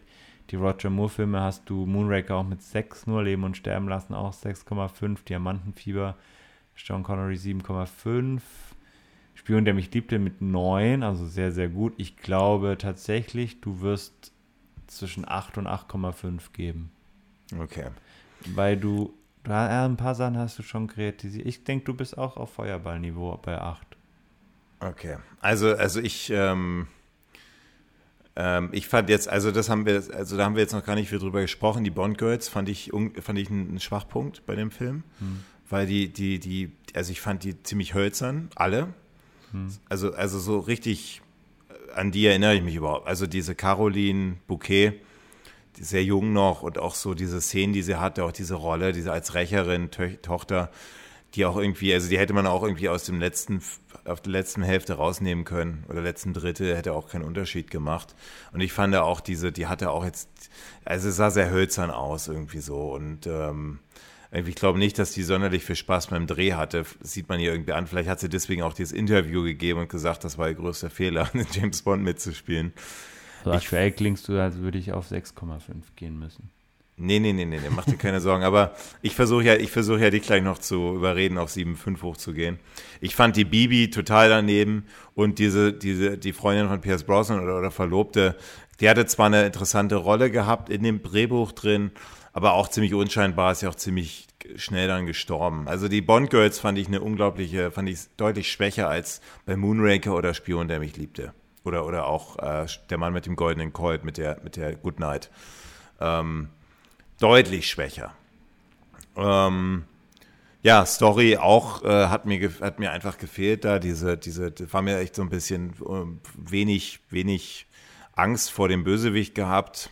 Man wusste auch nicht, wer es war. Ich fand es mutig, mal so einen Weg zu gehen. Ähm, der äh, Drehbuch, ja, ja, also, also, also Bond Girls und die Story fand ich doch sehr schwach ähm, in dem Film leider. Ähm, Jetzt kommen wir aber mal zum Guten und das ist halt eben diese komplette James Bond-Atmosphäre, die sich durchzieht. Also man, man weiß in jeder Szene, man ist in einem James Bond-Film. Roger Moore sieht gut aus, der äh, hat, hat wahnsinnig gute Szenen, wahnsinnig, ähm, hat deutlich weniger dieses Slapstick, hm. ähm, äh, Sprüche und der haut ab und zu auch nochmal Sprüche raus, wie mit dem, äh, wo Bibi ihn fragt in der Eishockeyhalle, ey, wo, wo bist du denn geblieben? Und er dann irgendwie so, ich habe die Scenic Route genommen, ja. Ähm, also so eine Sprüche finde ich nicht ganz so bekloppt wie, wie noch bei anderen Filmen von ihm. Nicht ganz so flach. Und ähm, also ich fand ihn gut. Ich fand diese ganze Szeneriewechsel in Griechenland, ich fand es super schön. Ich fand die Musik, fand ich, ne, hat dem Zeitgeist entsprochen, hat mir sehr, sehr gut gefallen. Die Chase-Scene und alles, diese Action-Szenen hast du ja schon ähm, besprochen. Ähm, das hat mir schon wahnsinnig gut gefallen. Aber, aber dadurch, dass es eben diese Bond-Girls sich einfach und, und die Bond-Bösewichte und das, das, die flache Geschichte, da, da kann man, da kann ich leider keine Acht davor setzen. Also es geht einfach nicht, ja. Das ist einfach, das sind einfach zu wichtige Punkte. Guck mal, bei Feuerball mit acht, da hatten wir den, den Lagos. Der war richtig, das war ein richtig unheimlicher Typ, ne? Mhm. Oder? Stimmst du mir zu? Ja. Oder? Also ein richtig unheimlicher Typ, so mit dieser Augenklappe und dann mit diesen Haien und sowas. Du hast gesagt, am Anfang von dem Podcast hast du ja in der Szene in, in Madrid, in diesem, in diesem, in, der, in dieser Villa ja. oder in San Marcos, hast du ja gesagt, dass das den, den Bösewicht zu böse machen würde, dass er da irgendwie so kalt bleibt. Ja. Überleg doch mal bei Feuerball, wo der da einfach mal seine eigenen Mitarbeiter da von Haien auffressen lassen will, weil die zufällig im selben Becken wie James Bond schwimmen. Ja, stimmt. Das sind richtige ja, Power Moves. Da, da, muss, da muss ich dir recht geben. Naja. Und, und, und da finde ich, find ich, fehlte dem Film komplett diese, diese, dadurch, dass man eben, man hat ja dann noch am Ende, man hat ja noch bei GoldenEye diesen, den, den 008, der dann auch die Seiten wechselt. Also ich, das hat mich, deswegen kann ich keine Acht davor setzen. Aber trotzdem, ich fand den Film als, als Eintrag in den 80ern, als ersten Eintrag und vor allem, was dann noch kommt, ähm, ich gebe dem eine 7,5.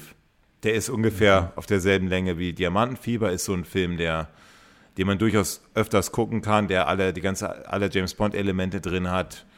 Ähm, aber eben, was ich besprochen habe, das, da kann man, den kann man nicht auf dieselben Ebene wie ein Dr. No oder ein Feuerball, ähm, kann, man nicht, kann man nicht heben. Aber deutlich besser als Goldene Colt, Moonraker, Leben und Sterben lassen. Ja. Also okay. bisher dann, bisher sozusagen der, der zweitbeste äh, Roger Moore-Film hm. auf, auf meiner, auf meiner äh, Liste, ja. Okay. Jetzt hast du aber doch erstaunlich wenig Argumente geliefert, dass ich die 7,5 gebe, weil du hast gerade gesagt, äh, man kann ihn nicht auf eine Stufe mit Dr. No, Feuerball und man lebt nur zweimal setzen. Und ich habe äh, bei Dr. No, Feuerball und man lebt nur zwei sieben Punkte gegeben. Jetzt soll ich auf einmal 7,5 für. Dann bleiben wir uns wenigstens also treu, dass ich, jemand. Äh, ja. müsste ich jetzt eigentlich 6,5 machen. Also du hast gerade sehr viele Argumente dazu gegeben. Also nee, also 6,5, dann würdest runtergeht. Dann würdest du ihn ja auf dieselbe Ebene wie Diamantenfieber. Und den Diamantenfieber hast du ja wirklich hart hart kritisiert. Ja, Diamantenfieber und in tödlicher Mission hast, äh, dann würden wir ja wieder übereinstimmen. Ne? Also, also jetzt, also 6,5. Ja genau gleich. also, ich, also du hast den Film ja eigentlich zu wenig kritisiert, ja. dass du den da 6. Also ich glaube 7, da bist ja, du genau also richtig. Ich, also ich habe ich hab ihn, also jetzt ja, ich habe jetzt nicht, nicht, nicht so viel kritisiert in tödliche Mission. Das habe ich vielleicht bei Feuerball oder so ähm, ähm mehr gemacht, weil vielleicht auch, weil die davor Vielleicht liegt es auch tatsächlich daran, dass das, also, weißt du, vor Feuerball hatten wir Goldfinger. Äh, vor Diamantenfieber hatten wir im Geheimdienst ihrer Majestät. Vor in tödlicher Mission hatten wir Moonraker. Also, weißt du, wie ich meine? Vielleicht also, du müsstest ja eigentlich noch besser. Als, ja, ja, also aber vielleicht habe ich ihn, vielleicht habe ich ihn jetzt im Podcast nicht wirklich jede noch so kleine Szene rausgepickt, weil ich gedacht habe, im Vergleich zu Moonraker war es echt ein Genuss, ihn anzugucken, weißt du? Dass, dass er deswegen für dich optisch so ein bisschen von dem, was ich gesagt habe, äh, besser klang als Feuerball, weil ich da ja sehr kritisch war oder bei Diamantenfieber. Aber trotzdem habe ich ihm nur sieben Punkte. Weißt du, was ich meine? Hm. Ähm, lag vielleicht daran, dass ich, dass, dass ich bei Moonraker schon, also von, bei Moonraker habe ich ja von, von der ersten Minute Podcast bis zur letzten einfach kein gutes Haar gelassen. mm. Muss man ja ehrlich mal so sehen. Ähm, deswegen, also ich fand ihn, man konnte ihn gut angucken. Ja, also als, als du jetzt gesagt hast, dieser Lago bei Feuerball und so, da muss ich dir dann schon zu, also da muss ich dir schon recht geben. Also Oder man lebt nur zweimal, hast du eine 7 und da war ja Blofeld auch am Ende ja, mit dem. Also da, ähm, da muss ja. ich dir dann doch, doch zustimmen und sagen, ja. da war dann in tödlicher Mission von den Bösewichten relativ schwach, von den individuellen Bösewichten. Aber ich finde, das, das hat die Story einfach auch nicht, nicht, nicht hergegeben und nicht gebraucht. Und trotzdem war die Story nicht so schlecht. Also sie war unterhaltsam, sie war, ähm, sie war ganz nett. Sie, es, hatte, es hatte schöne Bond-Momente, es hatte gute Action-Szenen. Ähm, deswegen, ich bin mit meiner 7 eigentlich zufrieden. Also ich glaube, da, da, da, da, da bist du ganz gut dabei. Also von den Kritikpunkten her, das ist ähnlich wie bei den anderen, wo du eine 7 gegeben hast. Und äh, wir bleiben uns treu, dass ich immer einen Tick besser bin als du. Also von, mhm. der, von der Bewertung, dass ich das immer einen Tick besser sehe. Mhm. Ähm, aber auch insgesamt jetzt, die, also James Bond in tödlicher Mission nimmt immer so in offiziellen James Bond Rankings, da gibt es ja einige, es nimmt immer so einen guten mittleren Platz ein. Also so mhm. Nummer 10 von 25, Nummer 11 von 25 nie wirklich ja. so richtig gut, aber jetzt auch wirklich nie auch so harsch, harsche Kritik gibt es da eigentlich nie. Ja. Der Film war natürlich auch ein wahnsinniger Erfolg wieder, ähm, hat einfach in die Zeit reingepasst. Ähm, der hat, der hat äh, bei einer, ich glaube, der hat 40 Millionen, was hat der? Der hat 28 Millionen US-Dollar gekostet und hat fast 200 Millionen eingespielt. Also damals, ähm, da, also damals ist jetzt nicht inflationsbereinigt und war der erfolgreichste, äh, der zweiterfolgreichste Film im Jahr 1981. Hm. Also inflationsbereinigt fast 500 Millionen, hm. was ihn tatsächlich ein bisschen weiter hinten ein, äh, ähm, einreiht. Aber in Deutschland 5 Millionen Leute ins Kino gegangen und ähm, handwerklich gut gemacht, ja. ähm, unterhaltsam. Ähm, und schon, äh, schon ein bisschen Neuanfang für, für Roger Moores James Bond-Filme auch schon. Also der ja, Neuanfang Produzent, ist auf jeden Fall gut ja. gelungen. Also gerade Produ Moonraker. Produ ja, Produzent Broccoli hätte seit Dr. No seinen eigenen Film elfmal wieder verfilmt. Ähm, das ist auch so eine Kritik. Aber insgesamt schon so, dass Roger Moore diesmal auch ein deutlich besseres Bild abgegeben hat. Der ernsthafteste Auftritt als Bond. Und äh, ich glaube, das ist echt ein, ein, ja, ein solider James Bond-Film. Der hat die Reihe jetzt nicht unbedingt in das nächste Level gebracht, aber Nö. hat die äh, doch mit Würde, hat vielleicht wieder auch ein bisschen aus, aus Moonraker da aus diesem Loch da rausgezogen. Mhm. Ja. Gut. Ja, spannend wäre es natürlich jetzt noch, was ihr, liebe Zuschauer, äh, Zuhörer. Zuhörer, stimmt, Zuhörer. äh, an Ranking, äh, Punktzahlen, geheime Akten abgebt. Wie ihr den Film gefunden habt, schreibt uns das gerne. Schreibt uns das bei Instagram oder in die Show, äh, in die Kommentare. Ähm, da freuen wir uns natürlich auch immer von euch zu hören, wie ihr den Film fandet. Und wir haben natürlich noch das Gewinnspiel, das haben wir jetzt am Anfang gar nicht erwähnt, ein mhm. handsigniertes George Lazenby ähm, Autogramm.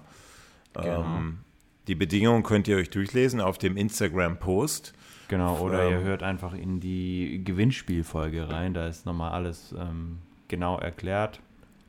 Verlinken wir, wir haben jetzt, genau, Wir haben jetzt noch drei Filme, bis wir zur Auslosung kommen. Wir haben noch Octopussy, wir haben noch Sag niemals nie und Im Angesicht des Todes. Und genau. dann machen wir die Auslosung. Also, also wir haben noch. Im, bei Im Angesicht des Todes losen wir aus. Genau, also wir haben noch quasi äh, noch zwei Filme vor uns. Also, ähm, also lest euch die Bedingungen. In sechs Wochen ist die Auslosung. Ja, aber ich glaube, dass sich viele auch jetzt die Folge anhören. Wenn ihr, wenn ihr es am ersten Tag der, der Veröffentlichung ja. von, diesen, von dieser Folge anhört, ähm, dann, dann in sechs Wochen. Das wäre dann. Heute ist der 27. Genau. Das heißt, zwei Wochen später ist der 11., vier Wochen später ist der 25. sein. Das müsste der, wenn ich richtig gerechnet habe, müsste es der 8. August sein. Was ist dein Bond of the Week?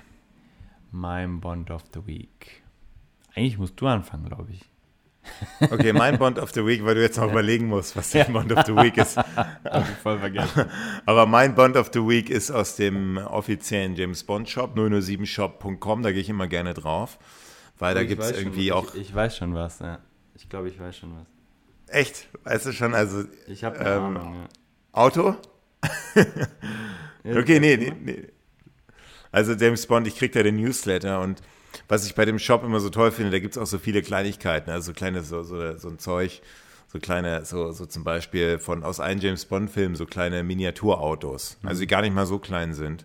Und jetzt nicht 100 Dollar, sondern nur, oder Euro, sondern nur 30 Euro. Zum Beispiel aus Spion, der mich liebte, den Lotus mit den Unterwasser, also Unterwasser-Lotus und so. Und ähm, also ein offizieller 007-Shop, den gibt es weltweit. Und da gibt es auch ganz so, so richtig Nostalgie-Sachen. Also nicht nur für jeden Film äh, äh, gibt es da echt ganz coole Sachen. Outfits, ähm, Plakate, hm. ähm, total tolle. Eigentlich sollten wir dafür jetzt Geld bekommen für diese Werbung, aber ähm, yeah. äh, Fußmatten gibt es da auch. Alles da habe ich auch eine. Ähm, T-Shirts, Poster, und, und, Bücher, Anhänger. Aber nicht, ja, aber das klingt jetzt so wie so ein Souvenirshop es ist nicht so flach, es sind echt coole Sachen dabei. Es sind, ja. wie ich sagte, so eine. Aber so eine man muss schon auch sagen, die Sachen sind schon auch sehr teuer. Ne? Also teilweise sind die schon ein bisschen. James also Bond da, eben. Ist ein, da gibt es auch ja. Poster, die kosten weit über 100 Euro. Ja, aber das ist halt Luxussegment, James Bond. Ja. Und das, um, ähm, aber, aber jeder, der mal da, der, der da mal Lust hat, sich da was zu bestellen, da gerne mal raufgehen auf, ich glaube, 007shop.com. 007 Store. Was ist dein One of the ähm, Week. Also ich dachte erst, du meinst, also die, es sind nämlich beim 07 Store sind die komplett neuen ähm, Kalender getroppt. Ähm, also es gibt zum einen ein, so ein Diary, also so ein, so ein Buch, Büchle ähm, und so ein James Bond 3, 23, also 20, 2023 äh, Kalender für die Wand mit, ähm, drei, äh, mit 12 beziehungsweise mit Titelblatt 13 Motiven ähm, von James Bond-Filmen. Ich glaube unter anderem Lizenz zum Töten, Dr. No, ich glaube Goldfinger ist dabei, No Time to Die. Also ähm, wer da gerne sich ein bisschen James Bond an die Wand hängen möchte, kann das ja auch gerne, gerne anschauen. Ich dachte, den erwähnst du jetzt. Ähm, man muss ein bisschen aufpassen.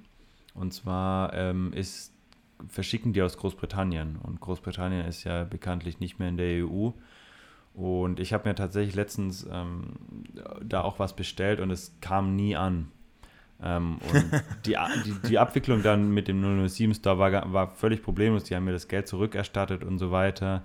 Aber die Post in Deutschland hat gemeint, das wäre nicht zu den Bedingungen von, de, von der Deutschen Post verpackt und deswegen geht es zurück. Und ähm, dann haben die das nochmal weggeschickt, aber einfach genau das gleiche nochmal. Dann kam das wieder zurück und kam wieder die Meldung, ja, das ist nicht mit den richtigen Bedingungen verpackt worden. Irgendwann haben die mir das einfach das Geld zurück überwiesen. Also da muss man ein bisschen aufpassen. Ähm, am besten, am, am coolsten ist natürlich, man reist nach London, guckt sich das Museum an und da ist das Store auch. Ähm, und kauft sich dann einfach vor Ort ein bisschen was. So habe ich mir das dann damals gemacht.